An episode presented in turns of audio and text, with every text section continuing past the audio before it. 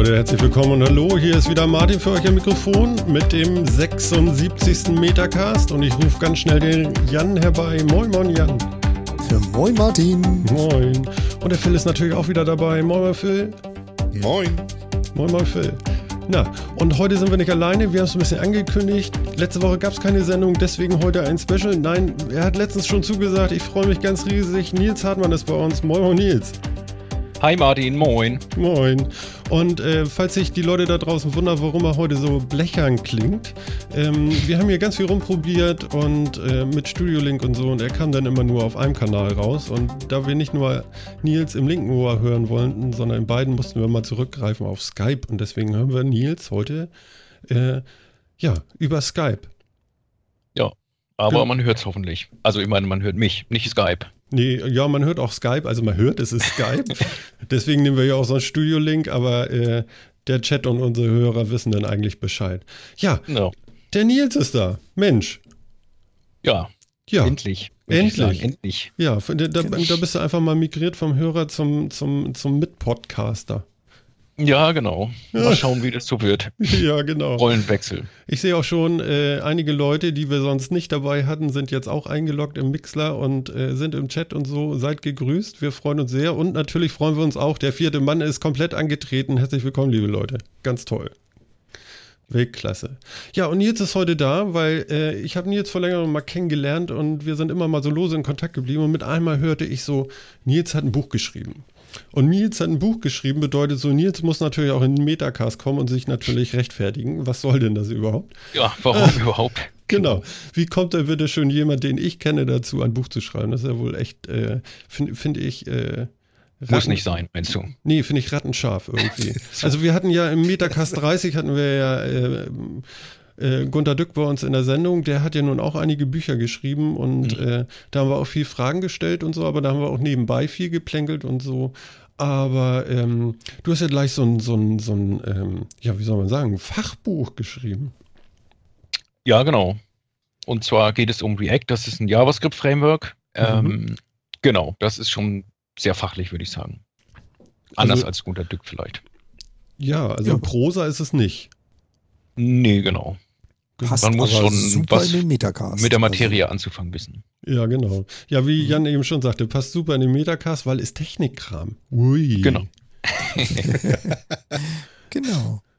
Wenn man alles weit genug abstrahiert, dann äh, passt es dann irgendwie immer. Ne? Aha. Hat irgendwas mit Computern zu tun. Ja, ich habe schon gesehen. Also es gibt ja auch die dollsten äh, Git-Repositories. Du hast sogar ähm, irgendwelche, ja, du hältst sogar Keynotes, habe ich gesehen. Äh, nein, Keynotes nicht. Also, soweit habe ich es dann auch nicht gebracht. Ähm, wie, wie, nennst du das? Aber wir, ich habe tatsächlich im Rahmen, um das Buch vorzustellen, beziehungsweise die Inhalte daraus, auch auf der einen oder anderen Konferenz mal einen kleinen Vortrag gemacht. Aber wie gesagt, das ist weit davon entfernt, äh, eine Kino zu sein. Okay, also du nennst das dann kleinen Vortrag? Ja, genau. Klein ja. nicht, aber Vortrag. Ja. Das ist Bescheidenheit in Person. Ja, ich würde auch sagen, 57 Folien. Ja, ich glaube, ob das eine Keynote ist oder nicht, hängt nicht an der Anzahl der Folien. Ach so, okay. An der Wichtigkeit der Person, oder? Damit ist es doch wieder eine Keynote. Ach so. ja, Meinst du? Ich glaube, ich glaube, es gibt unterschiedliche Kriterien, was eine Keynote ist. Also zum einen, glaube ich, steht im Programm von einer Konferenz oder so, steht einfach drin, das ist eine Keynote jetzt, dann mhm. wird es wohl eine sein. Und dann genau sind es, glaube ich, eher tatsächlich auch so ein bisschen abstraktere Themen oder, oder in Anführungsstrichen philosophische Fragen oder grundsätzliche Fragen, die ja debattiert werden. Oder was natürlich auch immer beliebt ist, äh, irgendjemand hat einfach Geld dafür bezahlt, irgendeine Firma, dass sie dann eine Keynote halten können. Ah ja, okay. Also der Chat kann jetzt auch noch mal kurz gucken. Später wird es auch in den Shownotes für diese Sendung äh, verlinkt sein. Ähm, wir werden viele Sachen noch verlinken, äh, was äh, das Buch angeht und so weiter und so fort. Aber für den Chat schon mal, dann könnt ihr mal sehen, was so äh, Folien ausmacht. Ich habe mal so einen GitHub-Link reingeschmissen von einem React-Talk. Äh, da kann man dann schon mal so ein bisschen vorfühlen hier jetzt während der Sendung. War dir das recht? ja, ich mache mal hier kurz, ich kopiere nochmal. Mal gucken, ob das jetzt hier funktioniert. Äh, mit der Technik habe ich es nicht so richtig heute. Nee, nee, deswegen bist du ja auch Entwickler. ja, genau. Da ist das PDF nochmal direkt. Ich glaube, du hattest irgendwie, musste bei dir nochmal auf Download klicken. Das ist jetzt, glaube ich, bei mir nicht, aber. Ach so, okay. Der Inhalt ist der gleiche. Ja, ja, äh, kommen wir doch mal dazu. Nun sagte ich eben schon, du bist Entwickler. Ja, was, was, bedeutet denn das, äh, du bist Entwickler? Was machst du denn so? Also, ja, genau, ich bin Entwickler, also Softwareentwickler, Programmierer auch. Ähm, äh, was ist auch? Genau, ich mache Softwareentwicklung unter anderem, also seit ein paar Jahren jetzt schon, eigentlich mein ganzes Berufsleben durch. Mhm. Und habe mich eigentlich hauptsächlich immer in der Vergangenheit mit Java beschäftigt, also habe Java-Programme geschrieben. Und äh, so vor ein, zwei Jahren, vielleicht ist es auch schon drei Jahre her, weiß ich nicht genau, ähm, habe ich eben angefangen, mich auch mal mit JavaScript zu beschäftigen. Das ist eigentlich als Java-Entwickler, ich will nicht sagen, jetzt ein komplett untypische, untypischer Weg, aber viele Java-Entwickler haben ein bisschen Angst vor der Sprache JavaScript, hatte ich am Anfang auch. Fand es aber trotzdem ganz spannend, bin dann dabei geblieben. Und äh, vor anderthalb Jahren knapp zwei Jahren hat sich das eben ergeben, dass ich eben mit Olli Zeigermann gemeinsam dieses Buch über React dann geschrieben habe. Mhm. Wie lange habt ihr insgesamt dran geschrieben? Also wir haben, glaube ich, im April 2015 haben wir so ein ähm, oder im Mai 2015 irgendwas in der Gegend haben wir ein Exposé an den Verlag geschickt oder, oder eine Gliederung besser gesagt. Mhm. Dann haben die dann nochmal drauf geguckt und so ein bisschen, ob das so alles passt und so weiter und so fort. Und ich glaube, so im August, September haben wir ernsthaft angefangen zu schreiben. Das ist natürlich auch immer, man macht das ja neben dem Beruf, deswegen, man sitzt da ja nicht Vollzeit dran. Ähm, aber wir haben ungefähr bis Ende des Ende 2015 geschrieben. Dann haben wir einen kleinen Break sozusagen gemacht von ein paar Wochen, wo das Buch oder der Stand, soweit wie es damals war, von anderen Leuten äh, quasi gegengelesen wurde. Also die, da haben Leute, die sich auch mit dem Thema an, auskennen, haben sich das mal angeguckt, ob das so einigermaßen stimmig ist und so weiter. Und dann haben wir, würde ich sagen, von Februar, März, glaube ich, nochmal reingehauen und ich weiß gar nicht mehr, ob es März oder April war, irgendwas in diesem Zeitraum. Jedenfalls äh, haben wir das dann endgültig an den Verlag geschickt und dann ging das sozusagen in, sein, in die Produktion und im Mitte Juni ist es dann rausgekommen. Also man kann sagen, wir haben so, ich würde sagen, dran gearbeitet, wirklich ungefähr ein Jahr, aber natürlich längst nicht jeden Tag und schon mal gar nicht stundenlang an mhm. jedem Tag. Mhm. Aber damit ist es ja quasi brandaktuell, muss man sozusagen. Das ist noch ziemlich aktuell, genau. Und äh, was insbesondere erstaunlich ist, also es ist nicht nur, dass es jetzt sozusagen erst vor kurzem rausgekommen ist, es ist auch inhaltlich noch aktuell. Das ist, ähm, sagen wir mal, bei Computerbüchern ja immer so ein Thema, ne? Ob man, also die meistens oder die, die Technik wandelt sich ja häufig sehr schnell und äh, man kann natürlich auch das Pech haben, dass man quasi das Framework oder die Technik, die man gerade beschreibt in so einem Buch, dass die quasi schon wieder vom Markt verschwunden ist, wenn das Buch rauskommt. Und da muss ich sagen, Klopf auf Holz, hört man wahrscheinlich nicht. Ähm, da haben wir noch Glück gehabt, dass das eben immer noch Relevanz hat. Und im Großen und Ganzen würde ich auch sagen, das, was im Buch steht, ist auch noch äh, nicht veraltet. Mhm. Mhm. Jetzt, äh, um in, in dieses Thema React erstmal reinzuschlüpfen, ist ja erstmal die Frage zu klären, überhaupt A, äh, was ist es genau? Also ich kenne nun selber auch ein paar Frameworks. Ich könnte jetzt anfangen mit ähm, jQuery oder, oder so Geschichten. Das sind ja nun auch JavaScript-Frameworks. Ähm, wo würdest du das jetzt einordnen, dieses React? Ich glaube, erfunden hat es Facebook oder zumindest sich so erdacht und dann irgendwie Open Source gemacht. Vielleicht kannst du da so ein bisschen was äh, zu der Historie von React äh, zum Besten geben. Äh, ja, genau. Also richtig gesagt. Also erfunden wurde es sozusagen von Facebook. Ich glaube, streng genommen ähm, wurde es bei Instagram entwickelt, bevor Instagram von Facebook gekauft wurde. Und ähm, nachdem Facebook Instagram gekauft hat, hat Facebook das eben auch eingesetzt. Die Idee hinter React ist, dass man damit Webanwendungen baut. Also beispielsweise, gutes Beispiel, glaube ich, für so eine Seite, die man mit React bauen könnte, ist zum Beispiel diese äh, Mixler-Seite.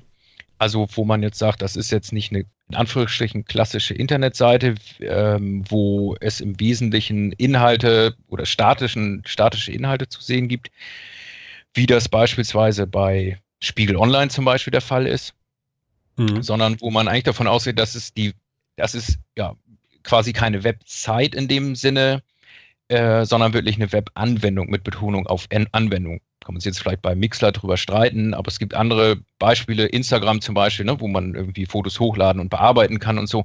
Da kann man ja, das ist ja, sowas hätte man früher, also früher vor zwei, drei Jahren vielleicht, äh, und davor hätte man das wahrscheinlich mit einer richtigen Anwendung gemacht, die man auf seinem PC oder wo auch immer installiert hätte. Mhm. Und seitdem, seit ein paar Jahren gibt es ja den Trend, dass man auch immer mehr sozusagen direkt im Web machen kann, direkt über einen Browser machen kann und so weiter und so fort.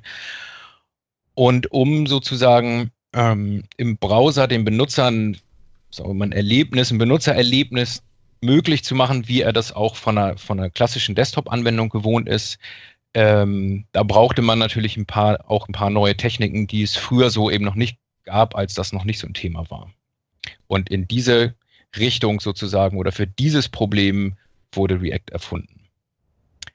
Und ähm, React, wenn, weil du jQuery mit äh, oder weil du jQuery erwähnt hast, mhm. jQuery ist ja ein sehr altes, äh, das soll jetzt nicht, nicht abwertend gemeint sein oder so, aber ein sehr äh, lang, schon lange bestehendes JavaScript-Framework, was ähm, auch dazu da war, sozusagen Webseiten zu dynamisieren, Vielleicht kann man das auch gleich nochmal ein bisschen im Detail sich, können wir im Detail nochmal besprechen, aber im Grunde ging es auch darum, so ein bisschen Dynamik auf eine Webseite zu bringen.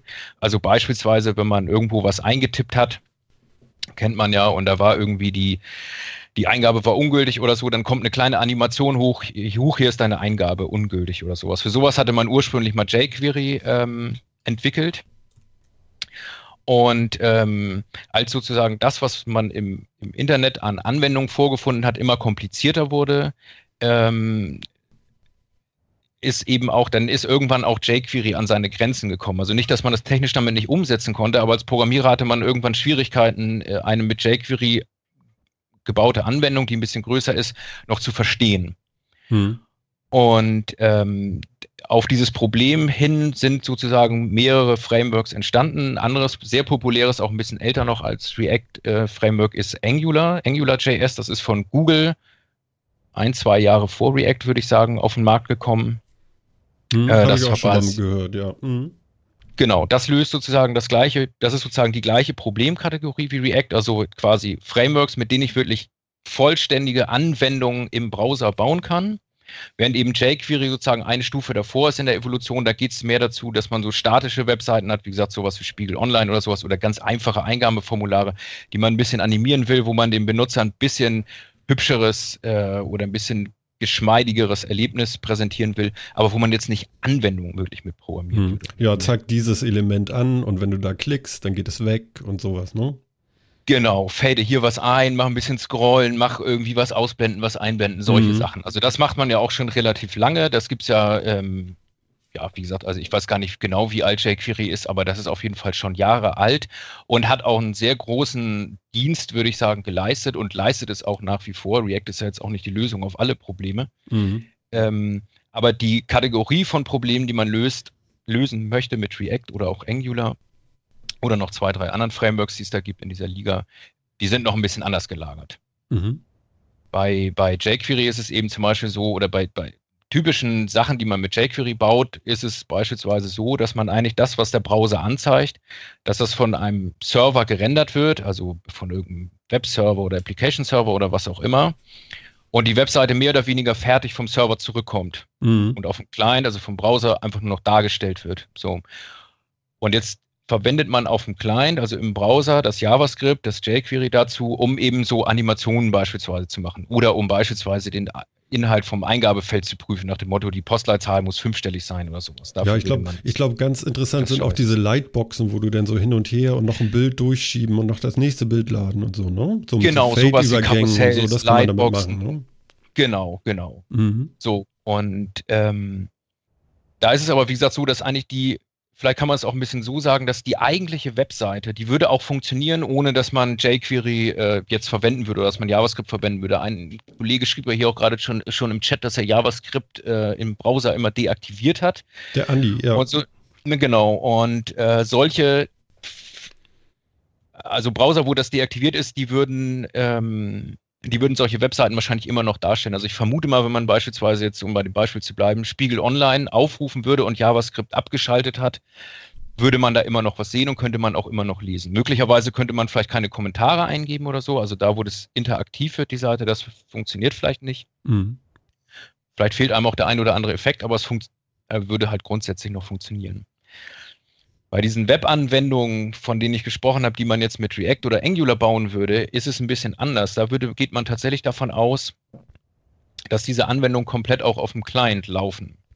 man, ähm, deswegen, ja, deswegen heißen sie auch eben sozusagen Anwendungen. Mhm. Ähm, das heißt, der Server gibt uns im Prinzip eine leere Seite, wenn man so will. Also wenn man sich das anguckt bei solchen Seiten, dann sieht man auch tatsächlich, dass die mehr oder weniger leer sind. Da steht vielleicht noch ein Titel drin und äh, so ein paar Meta-Informationen für irgendwelche Suchmaschinen oder Encoding, was weiß ich, sowas.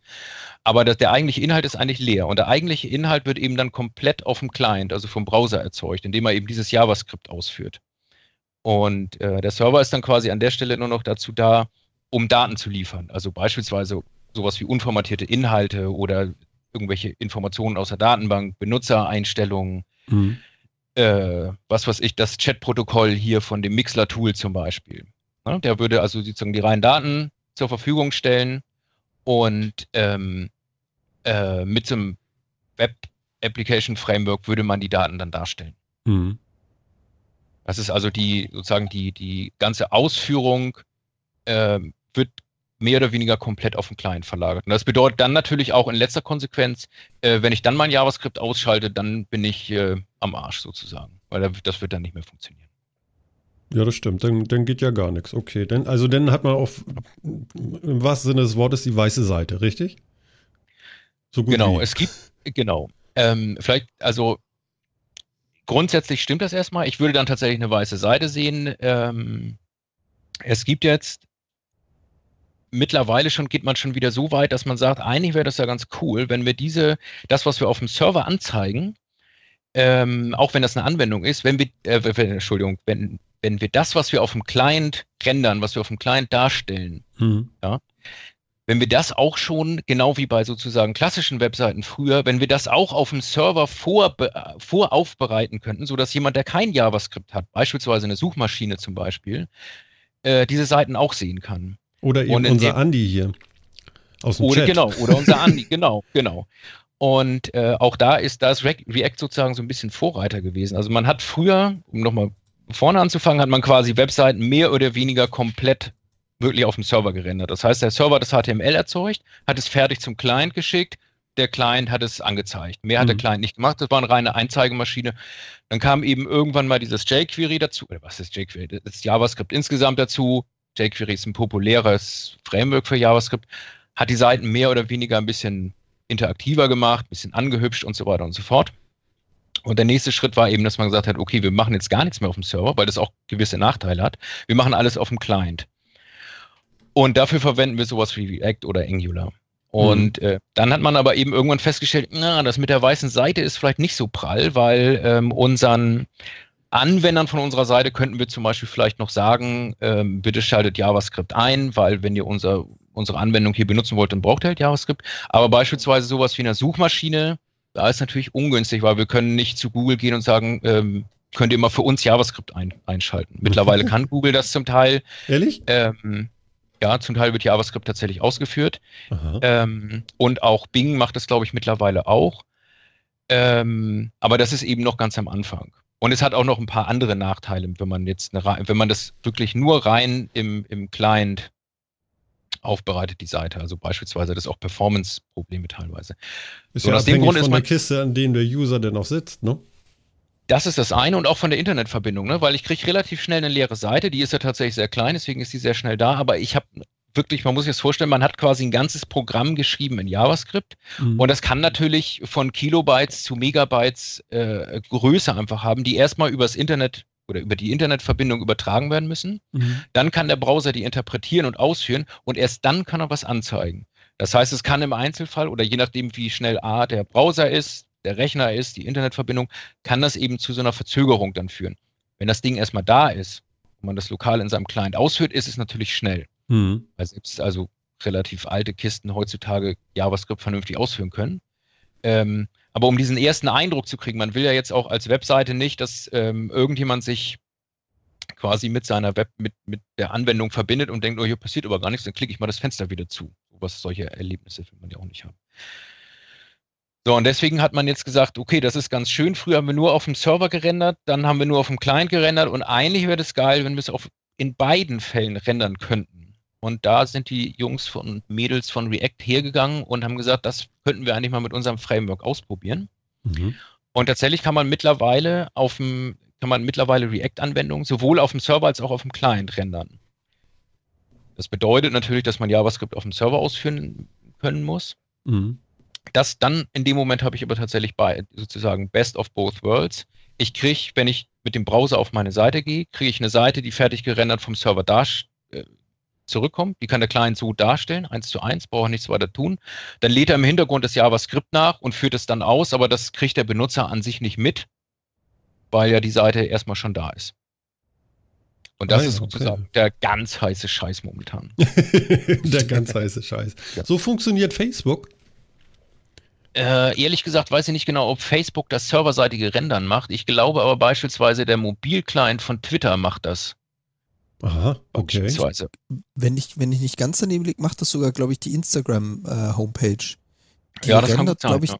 Genau, die rendert, glaube ich, den Frame für die einzelnen Einträge und das Darstellen und die ganzen Funktionen wie Liken und Teilen und so, die kommen dann nachgelagert. Das sind dann Scripts, die nachladen glaube, ich habe das mal, ich hatte mich irgendwann mal in Instagram äh, angeschaut mit dem Entwicklertool, was die da tun. Und das war mein erster Kontakt mit React, ohne zu wissen, dass es das da ist. Ah, ja, okay. Also wenn man so bei Instagram sich gar nicht anmeldet, also wenn man nur quasi die erste Seite aufmacht, die, die Instagram.com, da ist zum Beispiel gar kein React drauf, wenn ich das hier richtig sehe. Hm, ja, man muss angemeldet sein, damit man diese Like-Funktionen genau. und dieses in eigenem Profil teilen und sowas hat. Und das ist ja, eine Funktion, genau. die er danach zieht. Aber das ist genau so, dass er einen Teil halt vorrendert, mitliefert und dann, äh, wenn die Seite aufgebaut ist und quasi Hintergrund im, im virtuellen DOM, da ist bestimmt auch noch was zu, dass er das ja. dann danach zieht. Genau, das kann, kann, gut sein. Also wie gesagt, ich habe äh, witziger, oder was ist witzigerweise, aber ich habe äh, weder ein Instagram noch ein Facebook-Account, deswegen äh, kann ich gar nicht sagen, wie eigentlich der die ursprünglichen äh, Webseiten funktionieren, die damit entwickelt worden sind. Ähm, Oha. aber ähm, wie gesagt, das kann gut sein. Ähm, dieses, man muss dazu sagen, dass dieses serverseitige Rendern tatsächlich noch relativ neu ist. Also man muss da auch erstmal mit Erfahrung sammeln. Und wie gesagt, ich hatte das eben in so einem Nebensatz schon gesagt, man braucht auch dafür dann JavaScript auf dem Server, was man da ausführt. Das ist ja in den in vielen Fällen heutzutage noch nicht der Fall. Wie würde, man, wie würde man sowas umsetzen? Gibt es da irgendwelche Ansätze schon? Irgendwie ein Node.js-Server oder irgendwie sowas? Oder, oder was geht da los? Ja, das ist ja das, der populärste. Also wenn man, sagen wir mal, JavaScript außerhalb des Browsers ausführen möchte, dann braucht man eine, eine Laufzeitumgebung dafür. Mhm. Im Prinzip so, wie wenn man auch Java-Programme ausführen will, äh, wo ich eine Java Virtual Machine brauche. Sowas ähnliches brauche ich auch bei, ähm, äh, bei JavaScript.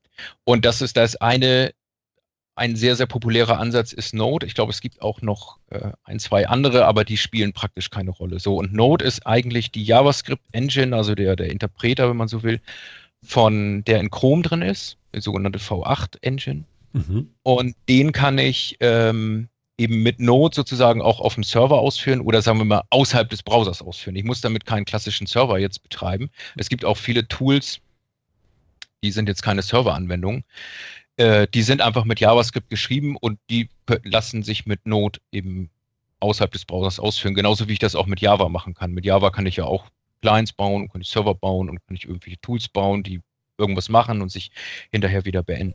Mhm. Genau. Das ist aber, ähm, wie gesagt, noch sehr, ähm, also diese Geschichte, dass das auch auf dem Server ausgeführt wird, ist jetzt noch nicht ganz so verbreitet wie die, ähm, wie so diese sagen wir mal, diese Anwendungsarchitektur, dass man sagt, dass der Server, in welcher Sprache auch immer er geschrieben ist, Daten zur Verfügung stellt und die eigentliche Anwendung dann komplett auf dem Client gerendert wird. Mit eben Angular oder React. Das ist schon mittlerweile relativ gesetzt, würde ich sagen. Weil eben das JavaScript auf dem Server ausgeführt wird, da schlagen halt doch noch viele auch die Hände über dem Kopf zusammen. Das will man nicht, ne? Ja, es gibt natürlich relativ wenig Erfahrung noch damit. Also relativ wenig ist jetzt auch übertrieben, seit ein paar Jahren macht man das jetzt auch schon, aber verglichen mit, ähm, mit, sagen wir mal, Java oder irgendwelchen Microsoft-Anwendungen beispielsweise, die man auf, die man ja schon seit Jahren auf Serverseite betreibt, wo die Betriebsabteilung und so weiter der Unternehmen auch wissen, wie das geht, wo sie ihre Tools haben mit zum Überwachen, zum Installieren, zum ich weiß nicht was, äh, wo das Know-how da ist. Da ist natürlich das bei Not noch ganz am Anfang. Mhm. Also verglichen mit den sozusagen eher etablierten Lösungen. Und ähm, deswegen kann man sagen, dass das jetzt, in, sagen wir mal, so ein bisschen, äh, ich sag mal in Anführungsstrichen, hipperen Unternehmen, ähm, also klassische Startups oder eben sowas wie, wie Facebook ähm, oder Zalando zum Beispiel auch, die verwenden das, glaube ich, auch serverseitig, dass da, wo quasi so, wo die sehr technikaffin vielleicht auch sind, dafür sowas eingesetzt wird, aber so in eher, ja, wie soll man sagen, konservativeren Unternehmen vielleicht eher noch nicht so. Mhm. Da muss man halt erst nochmal abwarten, wo das, wo so die Reise hingeht. Ich habe äh, der Klaus hat einen schönen Beitrag hier eben gebracht, den, den fand ich so schön im Chat. Also, also ähm, er wollte sich das jetzt gerne so vorstellen: ähm, Ich serviere erstmal den Salatteller und Getränke und das Hauptgericht wird nachgeladen. Das kommt tatsächlich ein bisschen drauf an, wie man das, äh, wie man das einsetzt. Und ich glaube auch, also ohne dass ich mir jetzt Instagram angeguckt habe, ähm, vermute ich, dass es da auch noch etwas anders funktionierte, als ich das eben beschrieben habe. Man kann nämlich React auch kombinieren mit, ähm, also man muss nicht, sagen wir mal, auf so einer weißen Seite anfangen, sondern ich kann auch eine Internetseite bauen. Nehmen wir mal, äh, was weiß ich hier, Mixler zum Beispiel. Mhm. Die ist jetzt mit irgendwas gebaut, keine Ahnung mit was. Und ähm, könnte zum Beispiel hergehen und sagen, ich baue jetzt nur diese, diese Chat-Funktion mit React nach. Und dann könnte es zum Beispiel sein, dass würde jetzt in diesem Fall diese Anwendung nicht so viel Sinn machen. Aber es könnte zum Beispiel sein, dass diese linke Spalte, also wo jetzt draufsteht, wie viel, wie viele Leute hier im Chat sind und rechts wer im Chat ist und so, dass das quasi vom Server schon fertig kommt. Der Browser zeigt es nur noch an und nur dieses mittlere Ding würde von, äh, von React gerendert werden. Und das wäre, glaube ich, so ein bisschen das Beispiel. Ich bestelle erstmal den Salatteller und das andere kommt dann danach. Mhm. Ähm, bei, ähm, wenn man jetzt tatsächlich den, das komplett mit React macht oder auch komplett mit Angular macht, also wenn man so eine klassische, äh, nicht eine klassische, sondern so eine moderne Webanwendung baut, würde ich sagen, vielleicht es kommt erstmal irgendwie der Tisch nur oder, oder ein leerer Teller oder sowas und da wird dann alles weitere dann draufgepackt. Ja, okay, alles klar. Okay. Genau, so muss man sich das, glaube ich, eher vorstellen. Okay. Sag mal, und jetzt, äh, wie kommt man jetzt bitte schön da drauf? Ich schreibe jetzt ein Buch darüber. Ich meine, das ist ja schon äh, damit, äh, ich sag mal, ich sag mal, man wird nicht reich damit. Ähm, ähm, und äh, der Anspruch ist relativ hoch, weil das muss schon echt äh, schon fundiert richtig sein, was man da so schreibt. Und äh, ja, es kostet viel Zeit, viel Mühe. Erzähl mal, was, was, was war so ähm, der Grund zu sagen, okay, äh, dieses Abenteuer mache ich jetzt? Ja, also ich sage immer ein bisschen flapsig oder anekdotisch sozusagen, irgendwann bekam ich eine E-Mail oder ich lag mit irgendwie 40 Grad Fieber oder sowas im Bett und bekam eine E-Mail von Olli, mit dem ich das Buch zusammengeschrieben habe. Ja. Nach dem Motto, er hätte mit dem D-Punkt-Verlag geschrieben, äh, äh, gesprochen und äh, er hätte mit denen überlegt, ein React-Buch zu schreiben und ob ich dabei wäre, ob ich mitschreiben wollte. Und in meinem Fieberwahn sozusagen habe ich dann auf die Tasten J und A und äh, also quasi auf Ja gedrückt und ja. ähm, das ist aber nur äh, ein Teil der Wahrheit. Ähm, natürlich habe ich da schon, äh, oder wir hatten das schon mal ein bisschen so vorher auch andiskutiert. Und ähm, was ich ganz interessant finde am Buchschreiben, ich hatte ein paar Jahre vorher schon mal eins geschrieben, dass man tatsächlich genau, was du ja auch sagtest, man muss richtig, man muss korrekt was schreiben. Und ähm, das bedeutet im Umkehrschluss aber auch, dass man sich eben auch damit auseinandersetzen muss mit den Themen. Ich kann nicht irgendwie oberflächlich oder huschi-huschi was hinschreiben, weil das wird der Leser merken auf jeden Fall. Wenn es falsch ist oder wenn es auch unklar ist, dann kriegt man schlechte, vielleicht schlechte Bewertungen irgendwo oder das Buch wird nicht gekauft oder so. Mhm. Das heißt, man muss eigentlich, um so ein Buch zu schreiben, sich sehr intensiv mit irgendwas auseinandersetzen. Und man merkt auch bei dem Schreiben dann, ähm, wo man eigentlich noch Defizite hat, wo man was nicht verstanden hat. Weil wenn man das erstmal so aufschreiben muss, so schwarz auf weiß, das ist ja nicht nur, wenn man jetzt ein Buch schreibt, sondern wenn man sich, wenn man irgendwas aufschreibt, man merkt relativ schnell, wo man noch irgendwie so selber Verständnisdefizite hat. Mhm. So, also das war quasi die eine Motivation, sich wirklich damit intensiv auseinanderzusetzen und es wirklich quasi bis ins Detail zu verstehen. Und eine andere Motivation war auch, dass ich gedacht habe, ähm, ich möchte eigentlich den Leuten, die an diesem, an diesem Thema interessiert sind, den möchte ich eigentlich so eine Einführung in das Thema geben, wie ich sie gerne gelesen habe oder gelesen hätte vielmehr. Ähm, es gibt sehr, sehr viele, sehr gute, auch kostenlose Einführungen im Internet. Also wer danach googelt, wird eine Milliarde super guter Tutorials finden. Mhm. Ähm, das hat uns teilweise, also da haben wir fast Depressionen gekriegt, als wir geschrieben haben. Und wir dachten, na, was machen wir uns jetzt die Arbeit? Geld kriegen wir auch nicht dafür und die Leute können es hier kostenlos bei Google, äh, nicht bei Google, aber auf irgendwelchen Blogs lesen und so. Ja. Ähm, ich finde es aber ganz schön, wenn man sich so überlegt, das ist ein komplexes oder ein mittelkomplexes Thema. Wie kann ich das strukturieren? Wie kann ich den Leser daran führen? Was ist, für, was ist wichtig? Was ist nicht so wichtig? In welcher Reihenfolge mache ich das? Was muss er am Anfang wissen? Was vielleicht eher später? Und äh, wie kann ich ihm sozusagen einen, einen Überblick auch über die, über dieses ganze Thema kriegen? Weil wenn ich jetzt Ganz ja. kurz noch, spielst du so ein bisschen Psychologe auch in dem Buch? Also ich bin äh, nur kurz eingestiegen, weil das ist auch so, so nicht wirklich so ganz so mein Metier, auf dem das da so stattfindet. Ähm, mhm. Ähm, dass du so sagst, so komm, beruhig dich, wenn du das jetzt erstmal, guck mal, das erzähle ich dir jetzt mal und äh, da kommt nachher noch was, darauf bauen wir aus, aber du musst jetzt nicht schon vorblättern und nicht nervös werden, das kommt noch oder so. Fängt, fängt man das so auch ein in so einem Buch? Also Psychologe würde ich sagen, das ist doch ein bisschen zu hoch gegriffen. Ähm, mhm. Es ist natürlich immer so, dass man versucht, irgendwie den Leser ein bisschen sozusagen an die Hand zu nehmen. Und wenn man ähm, und man versucht natürlich auch, dass man möglichst, sagen wir mal, gerade von A bis Z sich durch die Themen arbeitet. Also dass man eben ähm, als Leser nicht äh, erst drei Seiten vorblättern muss, wieder zwei Seiten zurück und wieder vier vor oder so, sondern dass man versucht, die Themen so gut es geht aufeinander aufzubauen. Mhm. Das ist natürlich nicht immer möglich, ähm, weil teilweise gibt es eben so Sachen, wo das eine das andere bedingt und das andere das eine und so. Da muss man natürlich dann tatsächlich versuchen, ähm, dass man sagt, wir zeigen dir jetzt hier erstmal so grob, wie das, wie sozusagen das andere funktioniert, aber wir gucken uns das später im, im Verlauf dann auch nochmal genauer an. Also du brauchst jetzt, wenn du das jetzt hier an der einen Stelle nicht verstanden hast, keine Sorge, wir gucken uns das noch später nochmal an. Mhm, und dann genau. ist es natürlich auch so, der eine, dem reicht vielleicht so ein Überblick, also vielleicht ist er nicht mehr interessiert oder versteht es auch schon, wenn er nur den Überblick liest.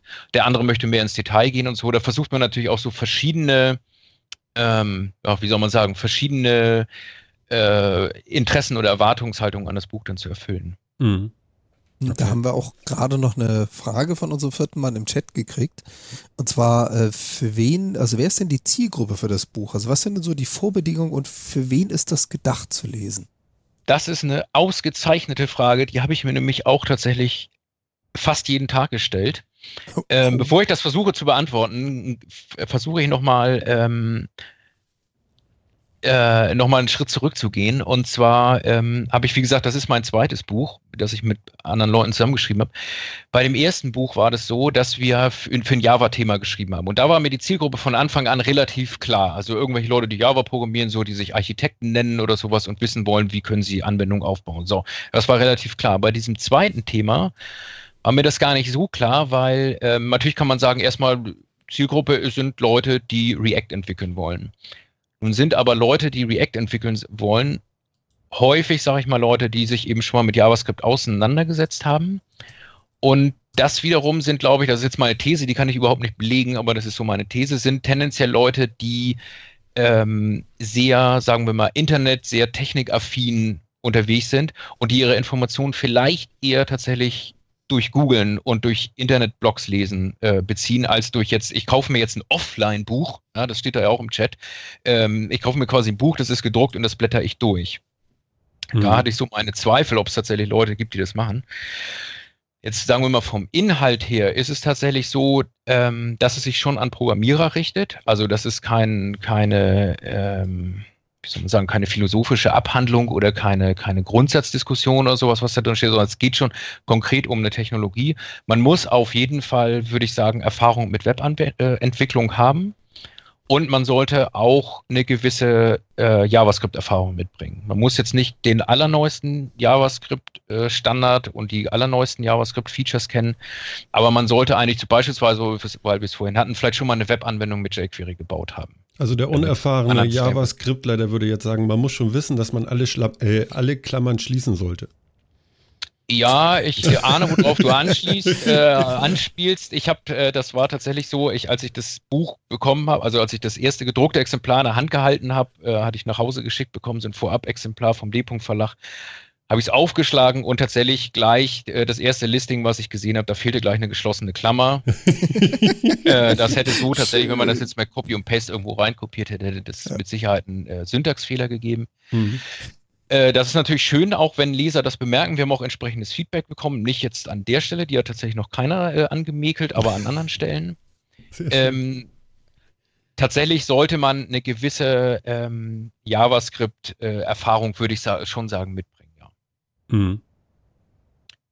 Ähm, ja, und wie gesagt, dann glaube ich, also der Vorteil aus meiner Sicht von so einem Buch gegenüber, ich google mir jetzt mal ein bisschen zurecht, ist, dass man, oder dass wir ja versucht haben, äh, dass man die Informationen, die man braucht, um in dieses Thema reinzukommen, eben strukturiert anbieten. Also man fängt vorne an zu lesen und man liest nach hinten durch und das macht man nicht nur, weil das Buch vorne anfängt und hinten aufhört, sondern eben, weil auch der, das Buch so strukturiert ist, dass man das so lesen kann. Wenn ich jetzt ein Problem habe, was ich mir sozusagen ergoogle oder wo ich, wovon ich die Lösung ergoogeln will, mhm. da habe ich eigentlich immer das Problem, ich muss erstmal wissen, was ist eigentlich das Problem, was ich googeln will. Beispielsweise würde man vielleicht nicht unbedingt nach sowas, was wir am Anfang besprochen hatten, mit diesen Webanwendungen, die ich auf Server- und Client-Seite rendern äh, kann, da würde ich vielleicht gar nicht nach googeln, weil ich gar nicht weiß, dass es sowas gibt oder dass mhm. sowas ein Thema mhm. sein könnte. Das ist natürlich auch immer der Vorteil vom, äh, von so einem Buch oder aus meiner Sicht beispielsweise auch von der Bibliothek oder so, wo ich wirklich zu einem Thema alles auf ein, ohne dass ich danach fragen müsste, einfach sehen kann quasi. Weiß nicht genau, ob die Beschreibung jetzt zu abstrakt war, aber. Ähm, Nö, haut schon hin. Ich, genau, genau Bücher haben Inhaltsverzeichnis, schreibt gerade jemand. Genau, das ist genau der Punkt. Da kann ich, genau, da hat jemand, richtig. Genau. Wenn ich dieses Inhaltsverzeichnis habe, sagen wir mal, ich hätte jetzt nur das Inhaltsverzeichnis von unserem Buch, dann könnte ich, glaube ich, auch mit Google schon relativ weit nachkommen, weil ich diese einzelnen Punkte, die wir im Inhaltsverzeichnis aufgeschrieben haben, tatsächlich wahrscheinlich mir auch über Google äh, sozusagen erarbeiten könnte. Also mhm. nicht, nicht, über Google, aber über die fleißigen Helferchen, die irgendwo ihre Blogs und ich weiß nicht, Artikel im Internet geschrieben haben. Ähm, aber eben ohne so ein Inhaltsverzeichnis weiß ich ja erstmal gar nicht, wonach soll ich überhaupt suchen. Und ich glaube, wenn man jetzt einfach mal so einen Überblick kriegen will, der aber natürlich viel tiefer geht, als dass wir das, als wir das jetzt hier besprochen haben, ähm, dann glaube ich, ist ein Buch gar keine schlechte Sache. Also ihr beschreibt, äh, glaube ich, also das, was ihr da macht in dem Buch, ist ja, ihr geht irgendwie los und sagt so, wir machen jetzt so eine Art Projekt. Stimmt das? Ja, genau. Also wir haben uns überlegt, wie man sowas aufbaut, weil wir wollen, das Schöne, sage ich mal, an so einem Programmierbuch ist ja, wenn man jetzt nicht gerade beschreiben will, wie man Atomkraftwerke programmiert oder sowas, ist ja, dass im Prinzip der Leser oder die Leserin äh, ja auch gleich äh, quasi mitmachen kann. Ja. Ähm, das ist sicherlich, wie gesagt, das ist was anderes, wenn man jetzt ein Buch über Kernphysik schreibt, nehme ich mal an, das wird wahrscheinlich schwieriger sein, da zu sagen, machen wir doch dieses Experiment mit. Deswegen haben wir uns überlegt, wie könnte man, äh, dass die Leser da auch irgendwie selber gleich praktische Erfahrungen sammeln und haben uns überlegt, ähm, wir entwickeln ein kleines, eine kleine Beispielanwendung, die wir immer, äh, die der Leser eben sozusagen Schritt für Schritt mit uns mitentwickeln kann. Also den muss er jetzt nicht mitprogrammieren, aber ähm, kann er, wenn er das möchte, aber er wird sozusagen die einzelnen Features, die wir von React vorstellen, werden eben Schritt für an einer Beispielanwendung geschildert, die wir Schritt für Schritt nacheinander anfangen, äh, aufbauen. Wir fangen ganz einfach an und zum Schluss ist es eben eine ganz, immer noch eine einfache Anwendung, logischerweise, aber eben eine in sich komplette Anwendung, würde ich sagen. Und für denjenigen, dem das alles zu lange dauert, da haben wir am Anfang ein so ein Kapitel reingeschrieben, wo wir tatsächlich eine Anwendung, äh, Anwendung ist da auch ein bisschen übertriebenes Wort, auf vier, fünf, sechs Seiten abhandeln. Da hat man dann einmal so einen Überblick, aha, so und so funktioniert es und man weiß dann auf den nächsten, ich weiß nicht, 200 Seiten oder so, wird das, was wir da jetzt ganz, ganz komprimiert dargestellt haben, ähm, dann eben immer detaillierter ausgearbeitet. Mhm. Und es ist eben, dadurch bleibt es aus meiner Sicht auch nicht so im, theoretischen Verfangen, sondern man kann immer gleich gucken. Man kann sozusagen sehr schön an so einem praktischen Beispiel auch motivieren, warum man das eine oder andere auch machen sollte oder warum man das überhaupt macht. Ne? Man kann also beispielsweise dieses mit dem, dass man vielleicht auf Server und Client rendern will. Das ist ein, das kann man an so einer konkreten Anwendung viel besser darstellen, als wenn man das so theoretisch einfach nur erzählt, ja, das wäre vielleicht eine ganz schöne Sache, wenn man das macht. So, und jetzt gibt es immer so, wenn man so Computerbücher liest, äh, das, da sind wir ja nicht die Ersten, die das erfunden haben, dass man das quasi am Beispiel macht. Die Frage ist immer, ob man das hinbekommt, dass man wirklich sozusagen Schritt für Schritt zum Beispiel auf, auch aufbaut oder ob man sagt, meine andere Möglichkeit wäre auch gewesen, dass man quasi für jedes Thema, was man behandelt, ein eigenes Beispiel macht. Bei uns hatte sich das glücklicherweise aus, oder ich finde es gut, hat sich das so ergeben, dass es eben eine Anwendung daraus gereicht hat, die man, die wir gemeinsam mit dem Leser quasi Schritt für Schritt entwickeln. Mhm. Ja. Äh, erklärt ihr auch so ein bisschen am Anfang, was brauche ich überhaupt für Werkzeug? Also ich brauche einen Rechner, aber was brauche ich denn, um zu starten mit diesem Buch? Um da wirklich was loszumachen? Also eigentlich, wenn du damit starten willst, brauchst du das Buch und dann kannst du das loslesen. Das ist, ich glaube, dass wir es tatsächlich so geschrieben haben, ähm, dass man äh, erstmal nichts dafür braucht, also dass man es wirklich als Buch lesen kann, wenn ich in der Bahn bin und kein WLAN habe oder im Flugzeug oder sonst wo. Ähm, wir haben versucht, dass man das wirklich als Buch auch lesen kann. So, wenn man jetzt sich jetzt mit dem Beispiel beschäftigen oder auseinandersetzen will oder überhaupt mit React entwickeln will, brauche ich natürlich einen Computer logischerweise. Mhm. Ich brauche mindestens einen Texteditor, in dem ich meinen JavaScript-Code reinhacken kann. Und ich brauche ähm, wir hatten das Thema vorhin schon, ich brauche im Prinzip äh, eine Node-Umgebung, das kann ich mir einfach installieren, ähm, mit dem ich die Beispiele übersetzen kann. Ähm, und Node, das muss man nicht so machen, aber wir haben es im Buch so gemacht, weil äh, wenn man ähm, jetzt sagen wir mal in der JavaScript-Welt unterwegs ist, ist Node nicht eine völlig abstruse Lösung. Wir verwenden Node eben auch für den Server, den wir für die Anwendung gebaut haben. Achso, und so, den lässt du dann heißt, auch lokal laufen, dann, ne? Genau, da, der wird den verwenden wir quasi für zwei Teile. Das eine ist, wir benutzen ihn tatsächlich am Anfang ganz stumpf als Webserver, weil wir, ne, das sagen die eigentliche, die HTML-Seite, die vielleicht leer ist, aber ein bisschen HTML-Code ist ja dann doch da, muss ja vom Webserver ausgeliefert werden. Und das JavaScript wird ja auch vom Webserver ausgeliefert. Dafür verwenden wir Node am Anfang.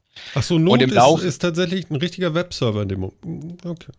Nee, das ist nicht so. Also Node ist eigentlich tatsächlich nur eine Ausführungsumgebung für JavaScript-Code. Ich glaube, so kann man das ein bisschen vereinfacht darstellen. Ja. So, und es gibt zum Beispiel auf oder für Node oder die äh, Webserver, die kann ich mit Node einfach ausführen. Genauso wie ich auf einer Java virtuellen Maschine kann ich einen Tomcat oder einen JBoss oder was auch immer ausführen, um damit das ein Webserver ähm, mir zur Verfügung stellt. Alles Aber deswegen würde man ja nicht sagen, Java ist ein Webserver oder die VM ist ein Webserver. Ja, okay, so, jetzt bin ich das bei bietet dir. Mir, genau, also Node bietet mir die Möglichkeit, auf dem, außerhalb des Browsers, sagen wir mal so, kann eben auch mein Computer sein, JavaScript-Code auszuführen. Mhm. Und ähm, wir verwenden, wie gesagt, im Buch einerseits das einfach als Webserver, da hätte man auch eine andere Lösung wählen können, weil wir für das Beispiel jetzt keine ähm, keine ganz, wir haben da keine speziellen Anforderungen an Webserver. Ähm, es geht tatsächlich nur darauf, da, darauf ein paar Ressourcen auszuliefern. Und im Laufe des Buches gucken wir uns eben auch an, wenn ich so eine Anwendung gebaut habe, die rein auf dem Client läuft, wie kann ich denn mit dem Server sprechen? Also beispielsweise, um Daten abzufragen. In unserem Buch bauen wir so eine Umfrageanwendung äh, auf, da kann man Umfragen anlegen und da können sich Leute dran beteiligen. Und man muss diese Umfragen, die müssen ja irgendwo gespeichert werden. Und die, da müssen, wenn ich jetzt an so einer Umfrage teilnehme, muss das auch irgendwo abgelegt werden. Das machen wir serverseitig und das, da haben wir auch eine Notanwendung gebaut. Da hätte man aber genauso gut auch eine Java oder eine C-Sharp oder irgendwas anderes Anwendung bauen können. Mhm. So, also das heißt im Prinzip Not braucht man und Not braucht man auch deswegen, weil wenn ich mit React Anwendungen baue, bin ich sehr schnell dabei. Wie gesagt, wir programmieren mit JavaScript und wir programmieren React-Anwendungen aber mit einer sehr neuen Version von JavaScript. Also das ist genau wie mit Java oder C Sharp. Es gibt verschiedene Versionen von dem JavaScript. Mhm. Es gibt immer eine Spezifikation zu dieser Sprache, die nennt sich ECMAScript. Das hat man vielleicht auch schon mal gehört. Damit fing das und Elend an, der Klammern, ne?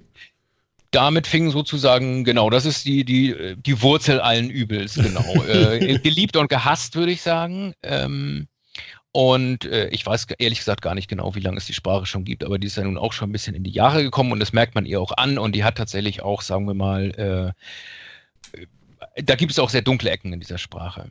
So, und jetzt gibt es äh, oder beziehungsweise ist letztes Jahr eine neue Sprachversion rausgekommen, nennt sich ECMAScript 2015, also benannt nach dem äh, Jahr des, der, des Erscheins. Hm.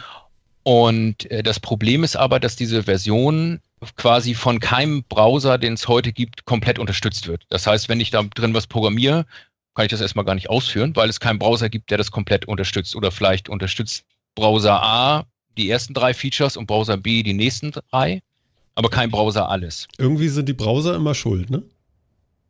Ja, das ist eben die äh, Umgebung, in der man das ausführen will. So, und es ist ja so, dass ähm, sich kluge Leute zusammensetzen und überlegen, was könnte denn diese Sprache noch besser machen oder vielleicht, was könnte die Sprache besser machen.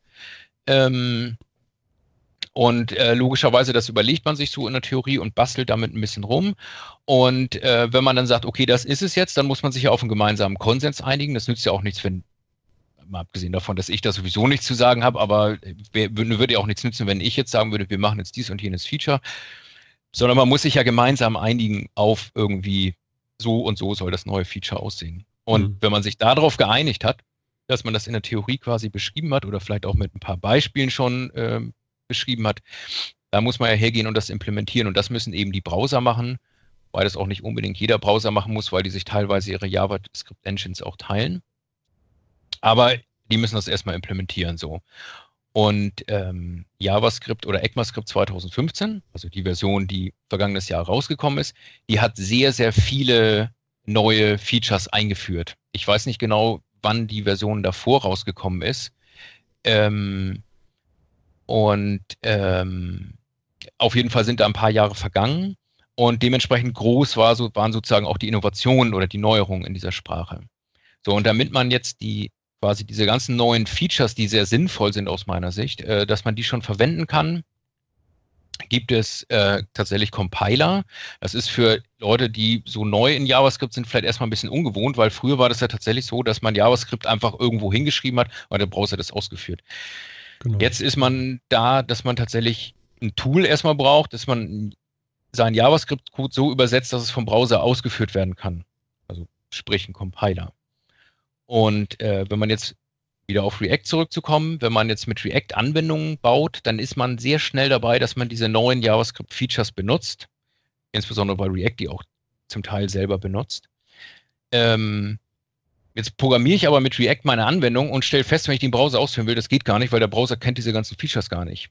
Mhm. So, und an der Stelle kann ich eben hingehen und sagen, ich kombiniere diesen JavaScript-Code, den ich mir jetzt für meine Anwendung geschrieben habe, in die vorherige Sprachversion zurück. Das funktioniert auf unterschiedliche Art und Weisen.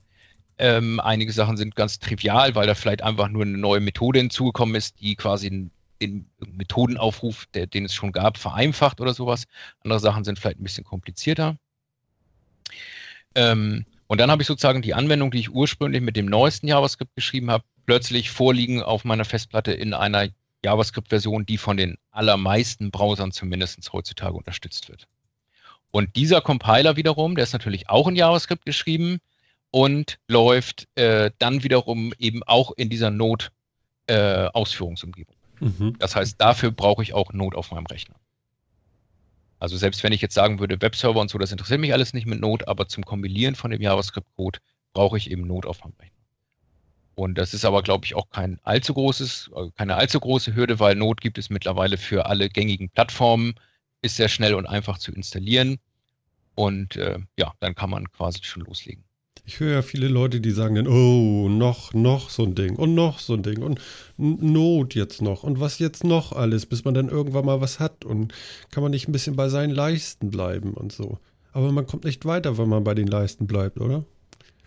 Ja, das kann man so sagen, genau. Also es gibt tatsächlich gerade in der, ähm, in der JavaScript ich sag mal, in der JavaScript-Community gibt es einen Ausdruck, der hat sich in den letzten Monaten etabliert und da hat React auch, glaube ich, seinen Anteil dran. Das nennt sich JavaScript, die große JavaScript-Fatigue. Und Fatigue ist sowas, kann man, glaube ich, ersetzen mit, äh, übersetzen mit die Müdigkeit, die Erschöpfung.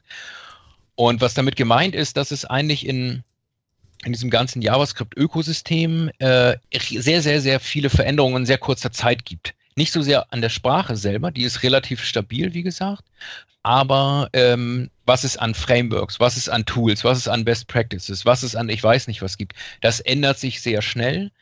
Ähm, man sagt irgendwie so, was weiß ich, ein typisches JavaScript-Framework, das hat eine Lebenszeit von zwei Wochen oder sowas.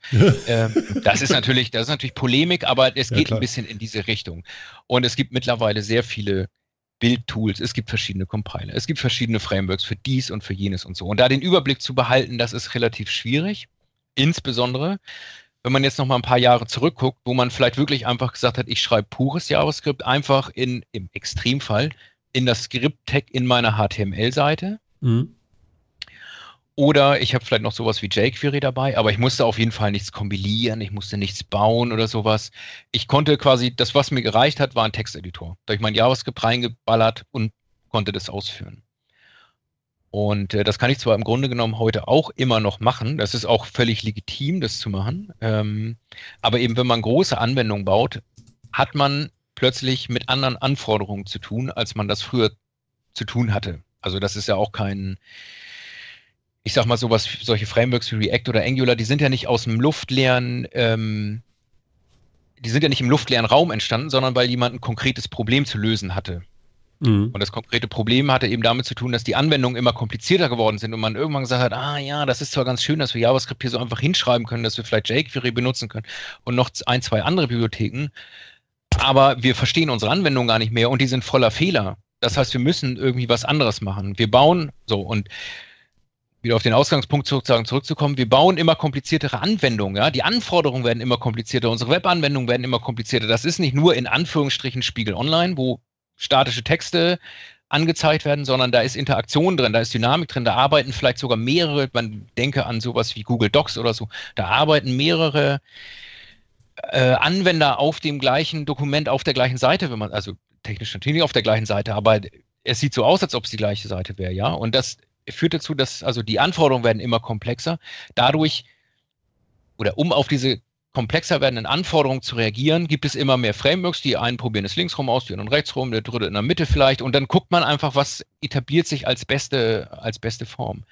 So, und das hat tatsächlich dazu geführt, dass eben momentan das so ist, ähm, dass eben sehr viele Leute sehr viel ausprobieren und sehr viele Frameworks, Tools und so weiter und so fort auf den Markt schmeißen. Und man muss eben ein bisschen gucken, was ist davon einigermaßen stabil. Man muss auch bereit sein, wenn man feststellt, der, der, das war jetzt leider der falsche Weg, weil der wird aus irgendwelchen Gründen nicht weiter, weitergeführt, dass man eben auf ein anderes, äh, auf einen anderen Weg um, umsattelt. Also mhm. das ist tatsächlich ein Preis, den man aus meiner Sicht bezahlen muss, ähm, wenn man eben diese Art von Webanwendungen bauen will.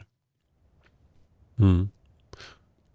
Ja, ich meine, äh, man spricht ja immer wieder darüber, okay, ein Jahr sind drei Monate in der Webentwicklung, das ist nun mal so und man muss genau. sich umgucken. Ich finde ja auch immer spannend, wenn du jetzt sagst, so, guck mal, jetzt nehmen sie alle jQuery oder, oder irgendwelche anderen Frameworks und so.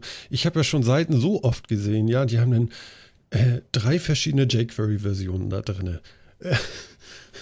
Hast du sowas auch schon mal beobachten können? Ja, also drei verschiedene jQuery-Versionen habe ich jetzt noch nicht gesehen. Ich glaube, das wird schon bei zwei schwierig. Ah. Ähm, weil ein Problem von JavaScript ist ja auch, dass es ähm, bislang ein Problem gab, sagen wir mal, mit, äh, mit so, äh, mit quasi mit Blöcken. Also, dass ich sage, in diesem Teil der Webseite möchte ich jetzt jQuery-Version A benutzen mhm. und ein paar Zeilen drunter möchte ich jQuery-Version B benutzen, weil gerade jQuery ein Framework ist, was sich sozusagen äh, vereinfacht gesprochen global auf die Seite hängt. Und wenn ich da zwei habe, habe ich natürlich dann unter Umständen Probleme damit. Ja, ja, die benutzen manchmal dann noch nicht mal JavaScript, aber die haben das dann irgendwo drinne und ach Gottchen. Ja. Genau, also das, dieses ganze Thema, welches Framework verwende ich und wie lange lebt das noch und so, das ist auf jeden mhm. Fall ein äh, sehr, sagen wir mal, ein sehr emotional diskutiertes Thema auch. Und äh, das ist tatsächlich auch nicht einfach, muss man sagen. Also das ist auch, ähm, muss ich ganz ehrlich zugeben, das finde ich teilweise auch nervig, ne? weil man hat sich irgendwie, man hat sich was erarbeitet, weiß, wie es funktioniert und am nächsten Tag ist es aber schon wieder irgendwie äh, ja, tot oder man irgendwas anderes ist besser. Ja, man kommt schnell an diese Frustrationsgrenze, wo man denkt, so sag mal, jetzt habe ich mir so genau, viel aufgeschafft und das ist jetzt alles für umsonst gewesen, weil irgendeiner jetzt mit der nächsten Wurst um die Ecke kommt, ne? Ja, genau, das ist ein bisschen so, ähm, ich kann mich noch dunkel erinnern an die Zeit, als Java noch neu war. Und da hatte man das zum Teil auch so, dass man eben nicht so genau wusste, geht es jetzt links rum oder rechts rum. Ich würde in der, jetzt im, vielleicht erinnere ich es auch falsch, würde ich sagen, es war bei Java nicht ganz so schlimm in Anführungsstrichen. Mhm. Aber ich kann mich damals, oder ich kann mich auch durchaus erinnern, dass, was weiß ich, Application Server A nicht mit URL, äh, UR-Mapper B zusammenlief oder solche Sachen. Also das gab es da auch alles. Und ähm, ich glaube auch, dass sich das auch im JavaScript-Bereich auch irgendwann stabilisieren wird. Man muss halt eben jetzt gucken, wo geht die Reise hin. Man muss ein bisschen versuchen, ähm, äh, ja, eben genau solche Best Practices und so weiter zu entwickeln. Es hat, wie gesagt, auch alles, es hat ja auch alles Gründe. Ich habe das ja eben schon gesagt. Ne? Also die Anforderungen werden immer komplizierter. Wir wollen immer, immer äh, neue Sachen damit bauen. Das Internet ist eine Plattform, wenn man die mal als Plattform jetzt bezeichnen mag, die sehr schnelllebig ist, wo äh, sehr kurze Innovationszyklen vorherrschen. Und darauf ist ja eigentlich diese Vielzahl an JavaScript-Geschichten auch eine Reaktion. Mhm. die unter Umständen aber auch wieder Innovation auslöst. Ne? Also ich glaube, meine These ist quasi, du hast irgendwie Innovation. Daraufhin gibt es neue Frameworks, die irgendwas einfacher machen. Daraufhin gibt es dann wieder neue Innovationen, weil man denkt, oh, wenn das jetzt ganz einfach ist, kann ich das ja mal so und so ausprobieren und dann hat man so einen Kreislauf. Ne? Und ähm, das wird vielleicht auch noch eine ganze Weile so gehen. Äh, das ist in Anführungsstrichen die schlechte Nachricht für Leute, die keinen Bock drauf haben, sich häufig neue Sachen anzugucken, die ähm, die keine Lust haben, dass sich dass quasi ständig alles im Wandel ist. Die gute Nachricht für diese Leute ist, glaube ich, dass es mittlerweile Tools, Decks gibt, ähm, die relativ auch schon mehr oder weniger gesetzt sind. Also ich glaube tatsächlich, muss ich ja jetzt auch sagen, wenn ich das Buch hier auch verkaufen will, aber wenn man auf React setzt, kann man, glaube ich, nicht so viel falsch machen. Wenn man auf Angular setzt, kann man auch nicht so viel falsch machen. Wenn man auf jQuery setzt, kann man andere Sachen falsch machen, aber sicherlich nicht die, dass, das, dass es das morgen nicht mehr geben wird. Genauso, wenn ich äh, mir überlege, dass ich äh, die neuen JavaScript-Sprachfeatures verwende, das ist, glaube ich, auch kein Nachteil. Also das wäre so dein Blick in die Glaskugel. Ja, genau. Mhm. Und äh, wie gesagt, ich glaube auch, momentan ist es tatsächlich eine sehr hektische Zeit sozusagen, eine sehr aufregende Zeit, aber das wird sich auch äh, im Laufe der Zeit, äh, glaube ich, äh, auf eine Art und Weise ähm, regulieren. Mhm. Dass man sagt irgendwie, okay, das hat sich jetzt als guter Weg herausgekristallisiert, das hat sich als nicht so guter Weg herauskristallisiert. Mhm. Und wie gesagt, wenn man, es gibt auch so bestimmte Tendenzen, sage ich mal, ähm, die sich jetzt schon abzeichnen. Also beispielsweise, dass man ähm, das, was wir ja auch in dem Buch beschreiben oder was ich auch gerade skizziert hatte, dass man eben so einen Compiler hat, um die eine neue Version in eine ältere zu kompilieren oder zurück zu übersetzen sozusagen. Das gibt es jetzt auch noch nicht so lange, mhm. ähm, aber hat sich bei vielen zumindest schon auch als ein Muster rauskristallisiert, was man durchaus machen kann. Okay. Also was ich ja interessant finde, ist, dass man was in der neueren Sprache schreibt, es einfach äh, denn mit der alten Sprache wieder neu beschreibt und es trotzdem funktioniert. Da hätte man es ja gleich machen können, aber ist zu aufwendig oder woran, woran Ja, ja, es hat mehrere Gründe. Äh, zum einen, also tatsächlich gibt es sowas beispielsweise, oder gab es früher beispielsweise auch für Java, da auch da gab es mal eine Zeit, wo man gesagt hat, zwischen Java 1.4 und Java 5 war das, ähm, wo sich in Java 5 äh, sehr viel geändert hat und man das gerne verwenden wollte, aber viele Tools eben noch mit Java 1.4 liefen. Und da gab es auch so einen Rückwärts-Compiler sozusagen, der den Bytecode von 5 in 1.4 zurück übersetzt hat. Also die Idee ist jetzt nicht ganz neu. Bin auch sicher, das haben auch schon außer Java und JavaScript gab es bestimmt auch schon woanders. Ähm, man muss sich jetzt ein bisschen angucken, wenn man sich die Sprache anguckt oder das, was in diesem ECMAScript Standard definiert ist, äh, was das sozusagen eigentlich inhaltlich ist. Wenn man beispielsweise mal, es gibt für das, ähm, es gibt Arrays in JavaScript, wie auch in jeder anderen Programmiersprache wahrscheinlich. Und auf dem Array sind bestimmte Funktionen definiert, mit denen ich die Größe abfragen kann beispielsweise oder sagen kann, gib mir das dritte Element oder mit denen ich darüber iterieren kann und so. Ja. Und jetzt sagt die Sprache, der neue Sprachstandard, es gibt darauf eine neue Funktion, ähm, beispielsweise eine Funktion, mit der ich ein Element suchen kann in der Menge dieses Arrays. Ja. Das genau, dieses Suchen in einem Array, das hätte ich auch früher schon mit JavaScript programmieren können. Und ich könnte auch mit, wenn ich das wollte, ähm, könnte ich das auch genauso in meinen Code hinschreiben, wie quasi der Compiler mir das jetzt zurück übersetzt. Ja, das, ähm, weil ich einfach in JavaScript an beliebige Objekte ähm, neue Funktionen definieren kann. Ja. Das Macht man normalerweise nicht, weil das ein bisschen unsauber ist, aber ich könnte das rein theoretisch machen. Also da kommt einem JavaScript sozusagen ein bisschen entgegen. Also das sind so Sachen, wo man quasi, ähm, wo vielleicht Methoden oder Funktionen dazugebaut worden sind, die einem das Leben als Programmierer einfacher machen, jetzt aber nicht grundsätzlich was ganz anderes machen. So, das heißt also, ich kann im Grunde genommen viele von diesen neuen Features könnte ich auch von Hand selber hinschreiben oder ich kann eben diesen Compiler nehmen. Es kommt aber JavaScript 5 Code in jedem Fall raus. Der Nachteil ist, wenn die ähm, von solchen Ansätzen kann in einigen Fällen sein, dass es eben nicht so schnell vom JavaScript-Interpreter ausgeführt werden kann, wie wenn der das schon nativ unterstützt. Ah ja, okay. Deswegen ist dieses Kompilieren auf jeden Fall oder in vielen Fällen einfach ein Workaround, dass man das jetzt schon nutzen kann und vielleicht tut es auch nicht weh, wenn es nicht ganz so schnell ist. Ähm, aber es ist auf jeden Fall so, ähm, was man äh, im Hinterkopf haben muss. Also man kriegt dieses sozusagen, das kriegt man nicht für lau, nicht, nicht geschenkt, dass man äh, mit einer neueren Version ähm, auch ältere Versionen unterstützt. Ja, klar. Und es gibt tatsächlich vereinzelt Sachen, die auch tatsächlich gar nicht gehen. Also so, die man auch. crasht doch mal was, ja. Ja, das Crashen jetzt funktioniert einfach nicht, genau. Ähm, ich kriege äh, oder gerade die Frage, soll heißen, neue Versionen sind performanter? Das kann man so, glaube ich, nicht sehen, also oder nicht pauschal sagen. Die, ähm, das, war, das war der Klaus aus dem Chat hier, ne? Genau. Genau. Mhm. Soll heißen, neue Versionen sind performanter.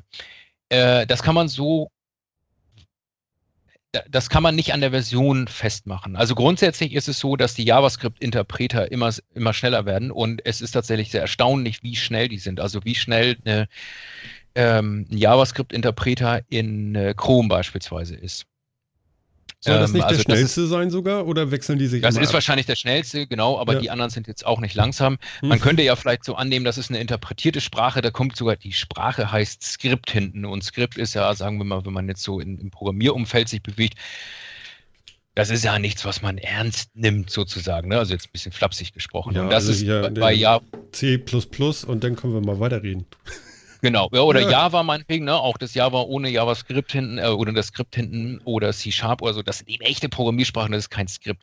So, Ja. JavaScript ist aber auch eine echte Programmiersprache, auch wenn der, der Name da nicht drauf vielleicht äh, was anderes suggeriert. Das, ist Und lustig, es ist das wollte ich die ganze Zeit fragen, weißt du? Es heißt doch Skript, dann ist es doch eine Skriptsprache und du sprichst immer vom Programmieren. Mhm. Genau, das ist, ähm, das ist tatsächlich JavaScript. Der Name ist extrem ungünstig gewählt, glaube ich, weil er besteht ja aus Java und Skript und hat mit Java nichts zu tun und hat mit Skript nichts zu tun. Ja, was macht es denn?